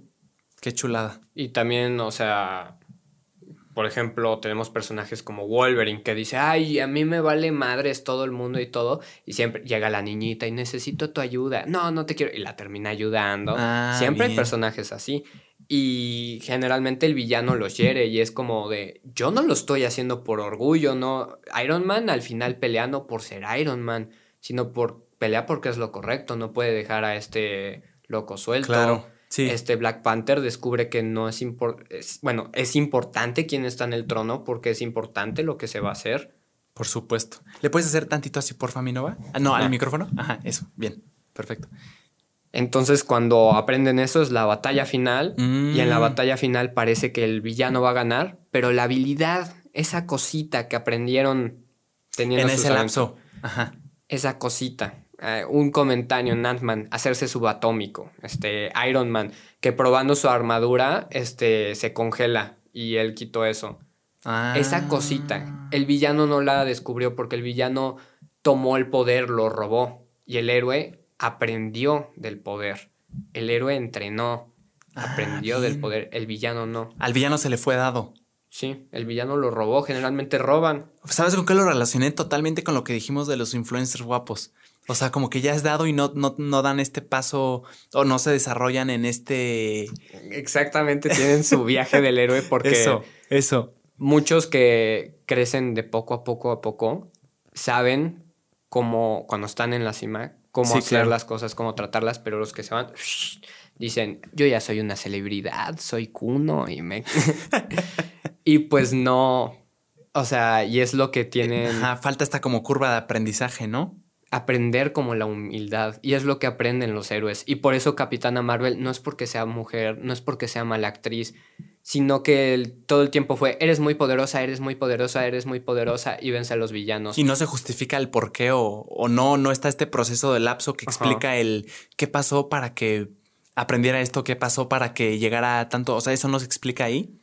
Pues sí se explica, pero no lo hacen bien, no tiene su mm. prueba de que el villano la siente. Bien. O sea, no está eso, no está el momento en el que descubren humildad por ejemplo, Iron Man es súper ególatra y todos dicen, ¿por qué él sí les...? Porque él no solo es ególatra, la tecnología que hace, él se preocupa, aunque crea a Ultron, crea Ultron porque se preocupa que vaya a pasar algo como con Thanos. Iron Man 3 es terrible, pero es muy grandiosa para el personaje de Tony Stark. Como humano, como persona. Como persona. O sea, en Iron Man 3 es en las pocas de Iron Man que menos usa el traje y lo vemos usando su tecnología, lo del microondas, de que se mete a la mansión del mandarín y hace como diferentes gadgets. O sea, como que lo humaniza más en Iron Man 3. O sea, llega al mandarín, le rompe todas las armaduras, le deja una chafa y se tiene que defender solo. Como, ah, sí, tienes toda la razón. Sí. Sí, sí es cierto. Y pues hacer eso, que ahora tenemos los universos cinematográficos que nos dan personajes que tienen más tiempo de explotarlos. Hay algunos que lo hacen muy bien y otros que lo hacen muy mal. Por ejemplo, Iron Man, todas las películas repiten el proceso, aprende su lección y en la siguiente película otra vez, ay, no, no pasa nada. Este se pone arrogante. Ah, bien. Y la vuelve a aprender. Y lo vuelve a aprender. Pero Rayos, bien. Eso está mal porque ya lo debió de aprender. Sí, claro. Sí, tiene sentido. Pero como que puede, ahí hay un conflicto fácil, ¿no? Que puedes volver a replicar porque funcionó bien. Ajá. Qué y Hay algo súper interesante, por ejemplo, en Civil War. Si te fijas en Civil War, este, vemos que Iron Man está a favor del gobierno y Capitán América está en contra del gobierno de que los regularicen. Pero ve Iron Man 2, Iron Man 1, ve Capitán América 1. Capitán América es súper patriota y está con el gobierno. Sí. Y Iron Man, en Iron Man 2, este, le está tirando mierda al gobierno y que jamás en la vida van a tener las armaduras. Y en Civil War están en los contrarios, porque aprendieron. Iron Man en Era de Ultron aprendió que si a él no le dicen qué hacer y qué no hacer, va a terminar haciendo a Ultron. Y él tiene miedo porque no confía en los demás héroes porque sabe que los héroes van a hacer lo mismo que él. Él está pensando que todos son como él. Como él. Qué chulada. Y que Capitán ¿eh? América aprendió que Hydra invadió este el gobierno y todo y las personas que lanzaron un misil a Nueva York en los Avengers son los que van a estar a cargo de los Vengadores. Entonces Capitán América dice, "Yo confío en mis compañeros y sé que han cometido errores, pero no es su culpa. Y está mejor que cada uno sepa qué va a hacer." a que el gobierno nos diga qué hacer. Claro, que nos regularice en ese sentido. Qué chulada, mi nova. Entonces, a mí me parece eso en el MCU que están completas. O sea, el Capitán América de la Segunda Guerra Mundial hubiera estado con Iron Man. Y el Iron Man de Iron Man 1 y 2. Sí, o sea, cambian como de pensamiento. O sea, está ese proceso. Qué chulada mi nova. Ahora, me gustaría eh, preguntarte, mi hermano. me dijiste y oí que tú editas tus videos en teléfono. ¿Lo sigues haciendo? Sí. ¿No, no, lo, no has probado con compu? Pues es que es más fácil en teléfono. Sí. Si es, lo subo en el teléfono, lo grabo en el teléfono. Sí. Editarlo. ¿Qué, tanto encanto crees que tiene como limitarte a?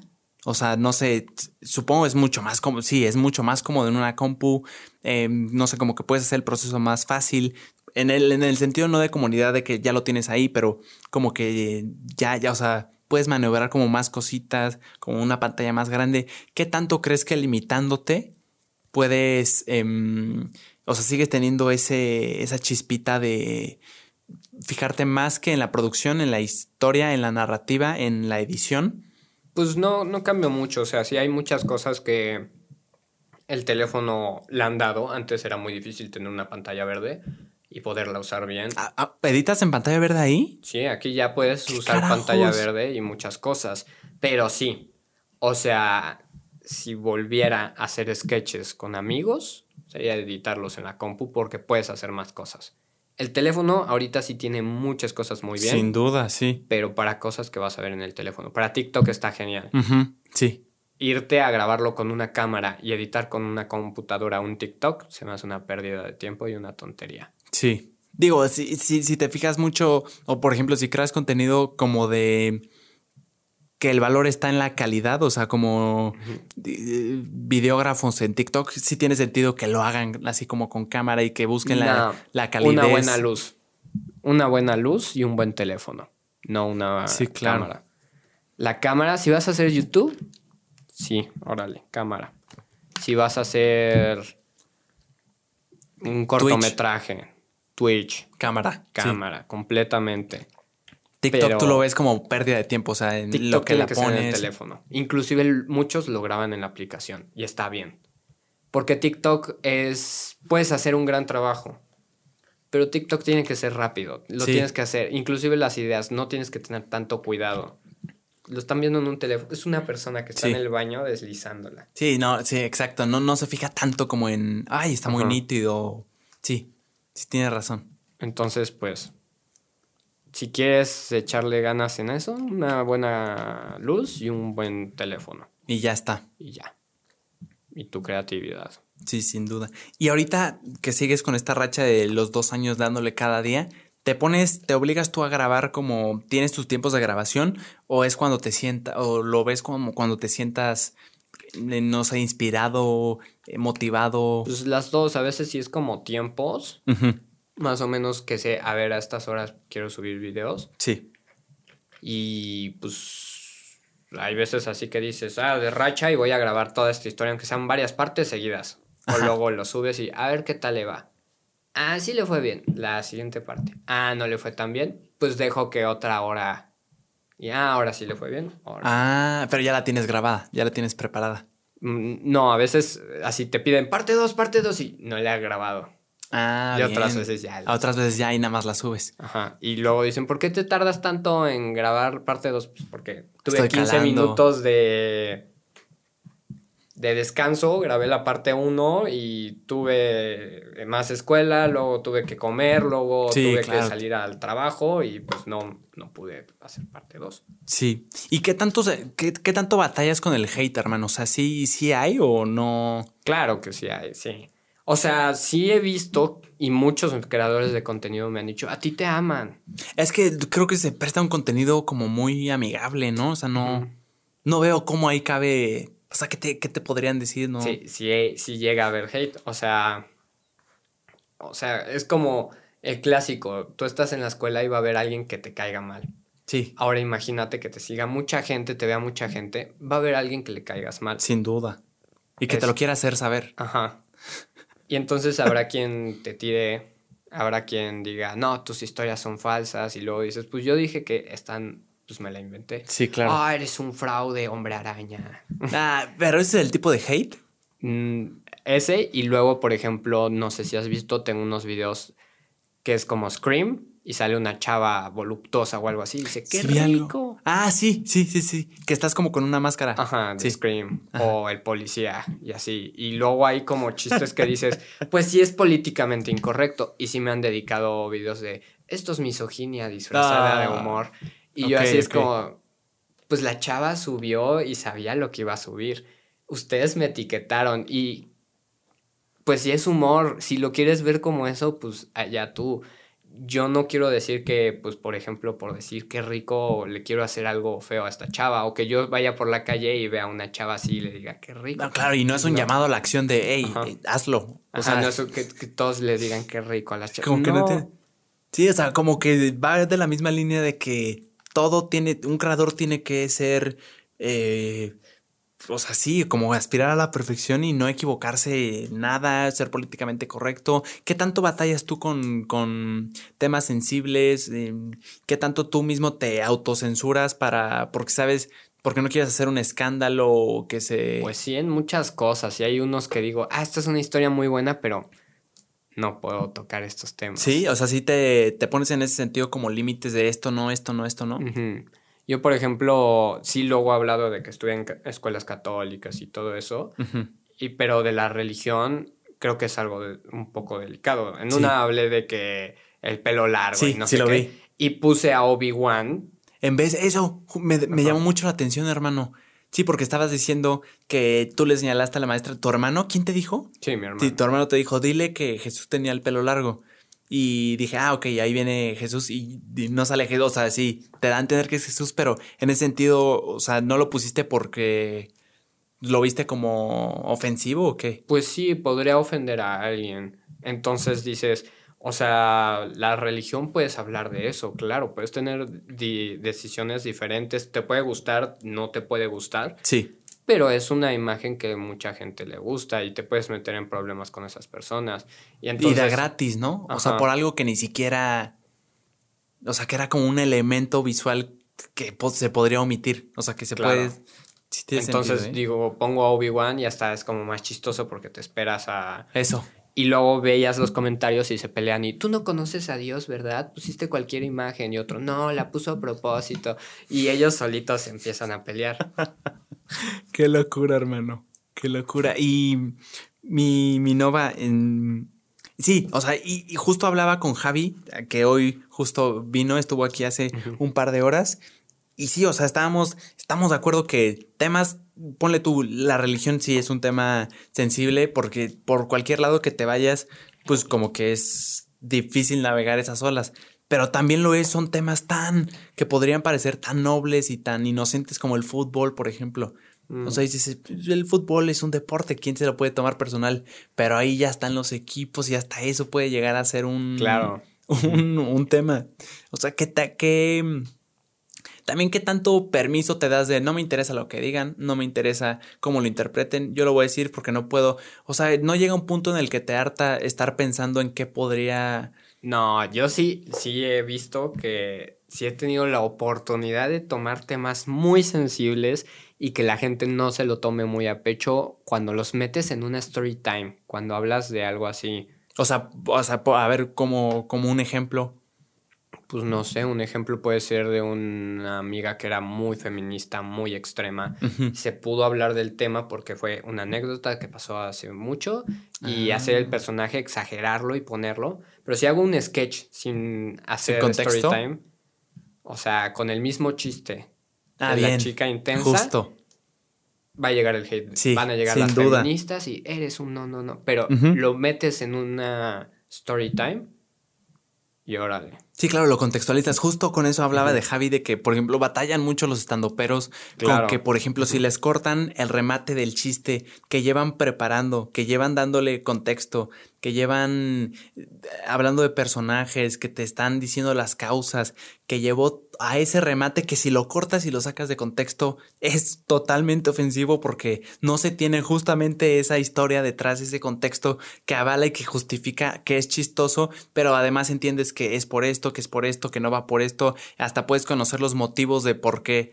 O sea, sí, o sea, como, como tú dices, funciona mucho en Story Times porque o sea, ya te, ya te permitieron, o, antes del, del remate que si se saca de contexto y se corta y esto lo puso Nova y es un misógino. O sea, sí, sí te permite como darle este, esta historia que justifica lo que, o sea, no sé, el chiste, el remate, el... Pero, o sea, hay cosas, por ejemplo, yo digo, y veo que se pelean, no sé, las fans de BTS.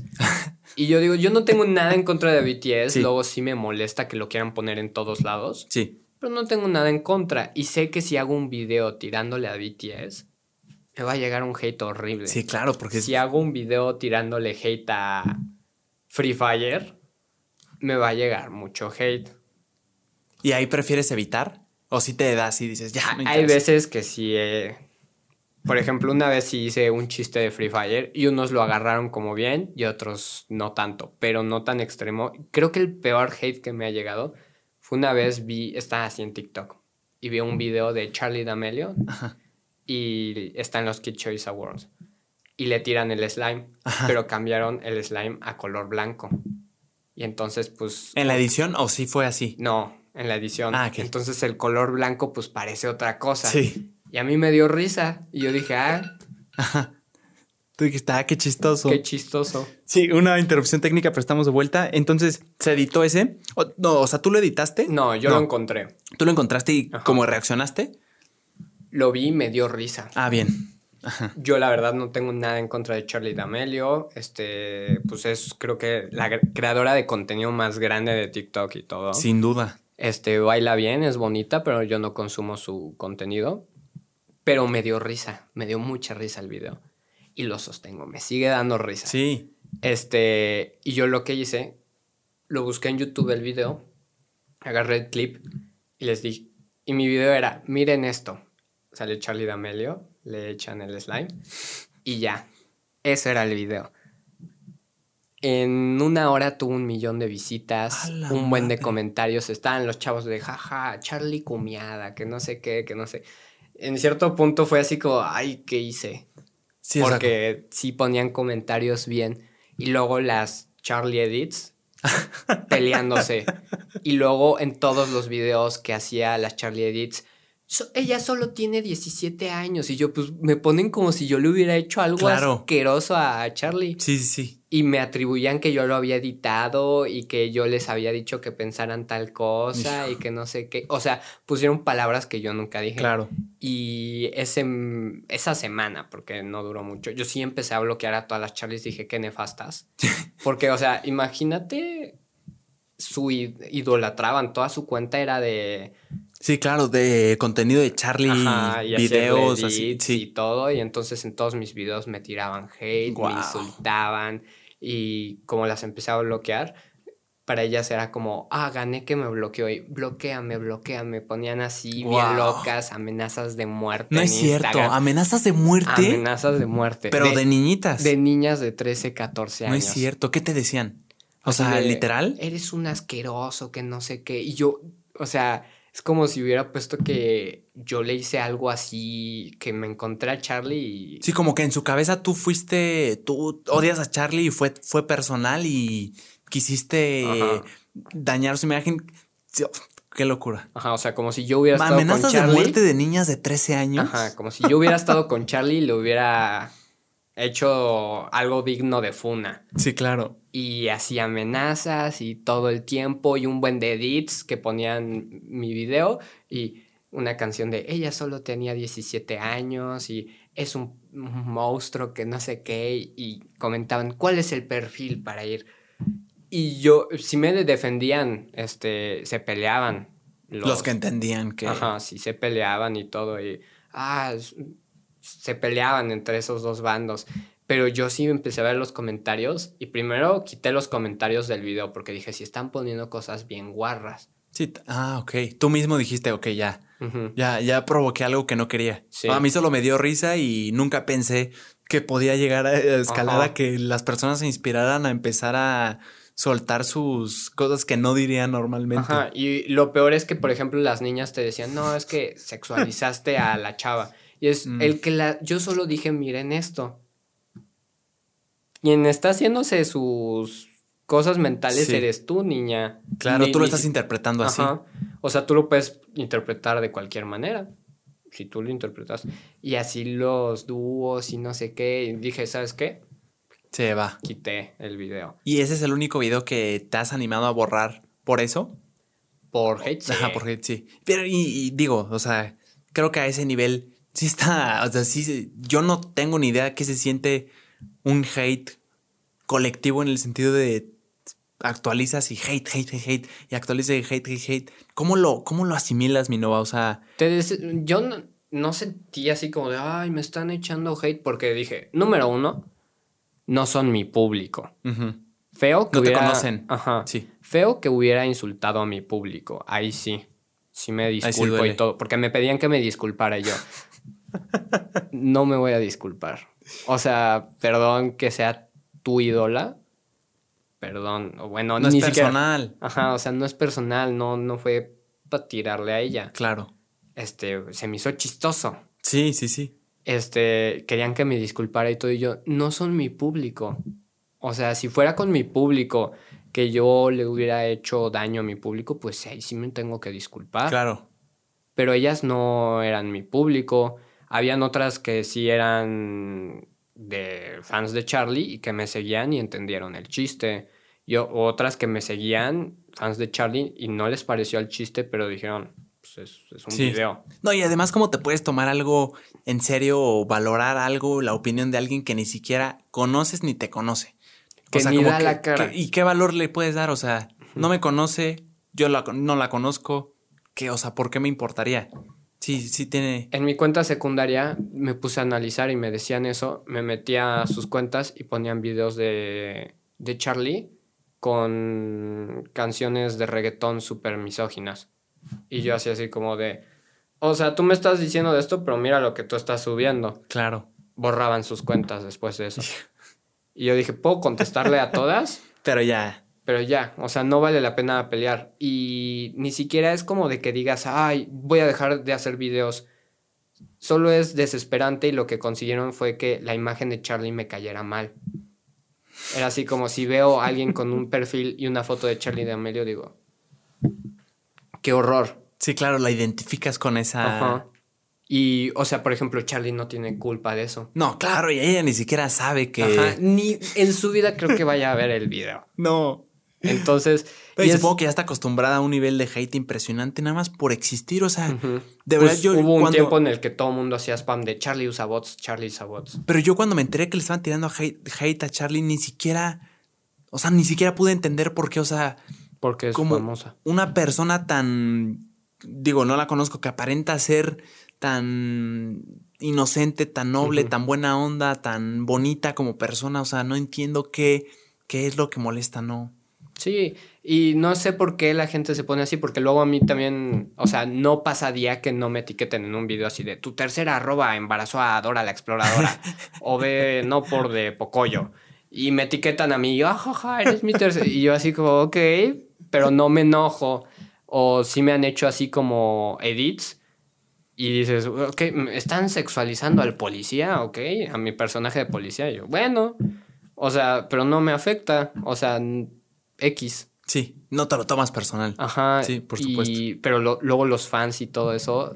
Es que a mí no, ni siquiera me gusta decirles fans. O sea, los seguidores. Los seguidores, sí. Se lo toman bien a pecho. Sí, claro. ¿Y no sientes ahorita? Yo, yo he sentido más como una un sentimiento de toxicidad en últimamente en TikTok como que siento que antes estaba más blindado de hate y ahorita como que claro ¿a qué se deberá mi Nova? No sé, mira, te voy a contar una experiencia. Yo tengo una cuenta secundaria y hablaba de Legos. Ajá, sí, la que me decías que ahora es de cultura popular. Ajá. Y en esa hubo una vez que me equivoqué de un tema y llegó uno y, no, es que se equivocó y no sé qué. Yo siempre comparto la opinión con él, pero se equivocó. bueno. Puedes ponerte tú este, dirigiendo tu eso. Gracias. Entonces, pues después de eso, como seis videos así pero yo hablaba del ego. No, es que él ni sabe, yo sé más que él. Mis seguidores le, echaron bronca. De, ah, ya quisieras tener los seguidores. Ah, yo ni soy fan de él, que no sé qué. Híjole, hasta se ven más malos. Ajá, y tirándome así, tirándome. Yo lo bloqueé. Y todavía me mandaban videos de que seguía dedicándome y así. Y yo, bueno. Luego en Discord hizo así stickers de hate, este, no, fuck Nova y no sé qué. Y yo, ok. Y no me volví a enterar de ese chavo. Y de repente él sí. este, hacía de coleccionismo y no sé qué. Y luego empezó a hacer videos de, pues, tirándole a las personas. Pero pues, se opinaba de polémicas y se peleaba y luego se peleó con uno. Su polémica agarró revuelo, él agarró mucha fuerza. Y a mí la verdad sí como que dije, ¿qué onda? O sea, sí me molestó. Dije, esta persona tan tóxica está como... Sí, lo están viendo, lo están consumiendo. lo endiosaban mucho y todo. Y yo dije... Mm". Y en esa polémica yo sí hice un video y creo que no fue bueno que hiciera ese video porque pude dejar que se me resbalara. Claro, y no darle la importancia. Hice un video y dije, hey, eh", porque él siempre dice, yo nunca mando hate. Y sí manda hate. Y entonces dije, ah, no mandas hate, a mí me dedicaste estos stickers y no sé qué. Y me preguntaban y si les respondía. Luego, pues pasó el tiempo, nada, me respondió el vato. Yo le respondí porque, o sea, él decía que no mandaba hate. Y yo le dije, sí mandas hate. Y aquí están las pruebas. Ajá. Y él en su video, hablando del tema, dijo que yo mandaba hate. Y yo, no, no, no. Al que están juzgando es a ti, no a mí pero es una persona que lo ponen a debatir y dicen, ah, nadie le gana, ni siquiera da buenos argumentos, se mete en peleas que ya se ganaron. Ajá. Entonces, o sea, toma siempre el lado ganador. El lado, ah, ok. La gente lo quiere mm. mucho porque habla de las feministas y ahorita hay como una, no sé, porque la gente quiere odiar a las feministas. Entonces, pues hizo unos videos él, yo le hice unos videos respondiendo y luego cuando le estaba respondiendo dije, ¿Qué necesidad? Ajá. O sea, me di cuenta que estamos mandando, porque él a propósito lo hacía y yo a propósito lo hacía, estamos mandando como a nuestros fandoms a una pelea sin sentido. O sea, yo estoy diciendo que si manda, si él lo niega, ¿qué gano yo con que la gente vea que lo haga o no? Sí, o sea, ¿qué? Nada. ¿Qué gana él? Me arruina el día y ya. Sí, claro. Entonces, ¿para Ya dijiste, te lo dejo por la paz yo dije, yo puedo dejar de hablar de polémicas y él no. Él si deja de hablar de polémicas, desaparece. Bueno, quién sabe a este punto, porque sí subió mucho. Pero yo dije, yo no quiero. La verdad, es desgastante hablar de polémicas. Sí, claro. Mandas a gente que ni al caso. Sí, o sea, comentarios ya pesados, amenazas de muerte, ya es una locura, se sale de control. Sí, y entonces dije, ¿para qué? Y yo, es el, la cuenta secundaria iba a ser así como de opiniones y no sé qué. Sí, como de reacciones. Ajá, porque sí hablé de algunas polémicas. Eh, la de los rusos. La de los rusos, también de otra, y creo que de la discriminación, del feminismo. Y dije, ¿para qué me meto con estos temas? Se puede hablar del tema en una story time y hacer algo Y blindarlo bien. Ajá. No, y además tu contenido ni siquiera va por ese giro. O sea, ¿por qué te meterías a una hoguera que muchos sí están ahí, pero porque su contenido tiene el giro político o de, estos temas sensibles que está totalmente bien, pero tú que no sustentas o tu contenido mayormente no tiene nada que ver con eso, o sea, como es como querer incendiar tú solo, ¿no? Ajá. Sí. Y dije, pues mejor doy de películas y todo y prefiero que la gente se enoje porque diga que no me gustó Spider-Man. Ándale. Y es mi opinión y yo sé los... Y ahí se encienden mucho. Dije, no me gustó Eternals. ¿Por qué no te gustó Eternals? Y yo, porque los personajes eran increíbles y desperdiciaron la historia. Desperdiciaron. Y ahí sí luego doy opiniones como más fuertes de cine, pero digo, prefiero esto y sé que no va a tener tanta revuelo como si me metiera en una polémica. Claro, que son como más este, actuales, más... Están más presentes pero prefiero crecer en esto, que me identifiquen por esto. Eso. Que estar en polémicas. Sí, sin duda. ¿Para qué? Sí, porque tú no estás basado en, o sea, no la, no necesitas porque ya construiste algo sin y meterte en eso nada más es como si te gustara, o sea, no tendría un sentido así de, no, yo lo hago por, o sea, no. Sí, o sea, por ejemplo, lo que más vende son los chipeos y las polémicas. ¿Quieres crecer? Di que te gusta alguien famoso o algo así. Y... ¿Es una manera fácil? Sí, claro. Este... Yo una vez tuve un chipeo con una... pues, de TikTok que creció mucho. Ajá. Y hasta la fecha me siguen etiquetando en sus videos. Este, pero cuando ella me hizo un dúo, en ese día tuve como 20 mil nuevos seguidores. Porque ella me hizo un dúo. Wow. Y, o sea, me caía bien y todo, y yo no inicié el chipeo por.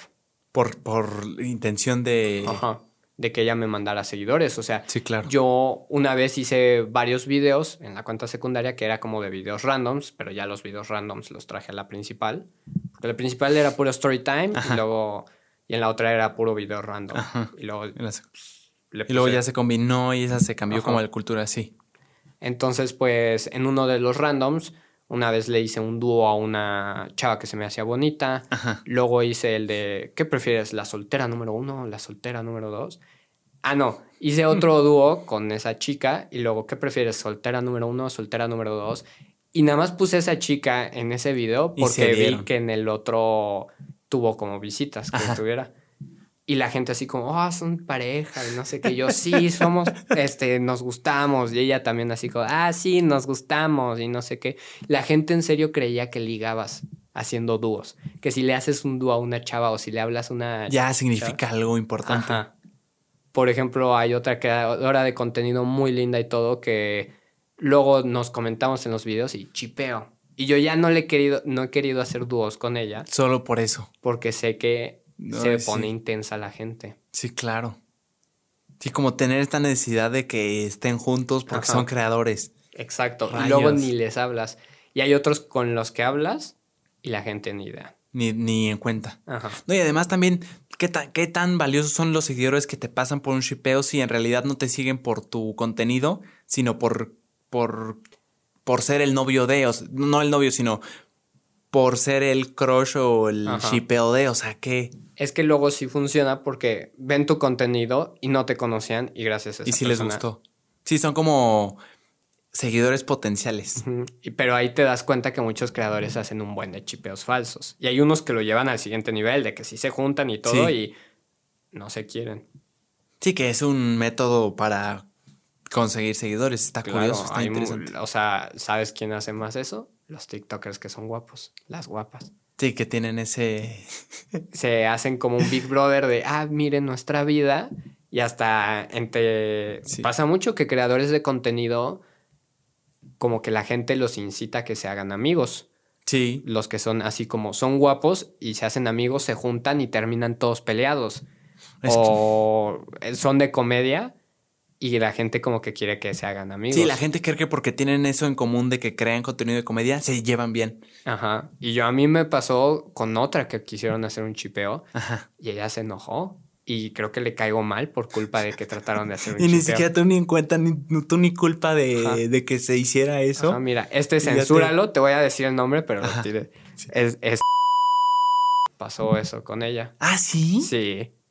Es una fregona, ¿eh? Sí, es muy chida, pero... Y a mí me caía muy bien, pero después de que la gente trató de hacer eso, como que yo le caí mal, yo traté de desviar, dije, no, ella no tiene chipeo conmigo, tiene chipeo con su amigo, se enojó que yo dijera eso. Y... Es que sí, sí puedo entender su perspectiva de que parece que tu comunidad y tal, no lo hacen con intención, tal vez. O sea, sí lo hacen con intención de shipearte, pero no con una mala intención de que lo pueda malinterpretar. O sea, pero parece que desde su perspectiva, tú, tú los mandaste. Yo quiero aprovechar. Eso, eso. Es que es lo. O sea, es que, pues, fan, no, no fan, seguidores de alguien. O sea, se, se ve como un grupo, una bola de personas que van al mismo tiempo y, te comentan lo mismo. Y luego tienen tu foto de Eso, o sea, sí entiendo esa perspectiva. Eh, sí siento que es un malentendido que, o sea, digo, está, no sé, se puede arreglar con, o sea, explicando literal, pero wow. yo creo que sabe, pero pues sí le cayó como gordo eso, entonces pues yo antes disfrutaba sus videos y ahora ya no los puedo ver, ya es como de... Wow. Mi Nova, fue un placer de estar platicando, lo disfruté muchísimo, hermano. Muchísimas gracias por aceptar la invitación. Fuiste bien fregón, me dijiste sí, no, no hubo tema y de verdad te lo agradezco muchísimo, lo disfruté mucho. Una disculpa, tú no viste esto, pero literal dejé a Nova aquí, la tarjeta SD se llenó, se acabó la pila, fui súper lejos a encontrar otra, traje una laptop, otra tarjeta SD, hubo fallas, pero se aprendió mucho Y la verdad es que a mí me fascinó. Nos pusimos personales y eso me, me, encantó. Sí. Sí, ¿dónde te podemos seguir, hermano? ¿En TikTok, Instagram? ¿Estás igual como NovaXS? en Instagram estoy como Nova-XXS. En Instagram, Nova-X.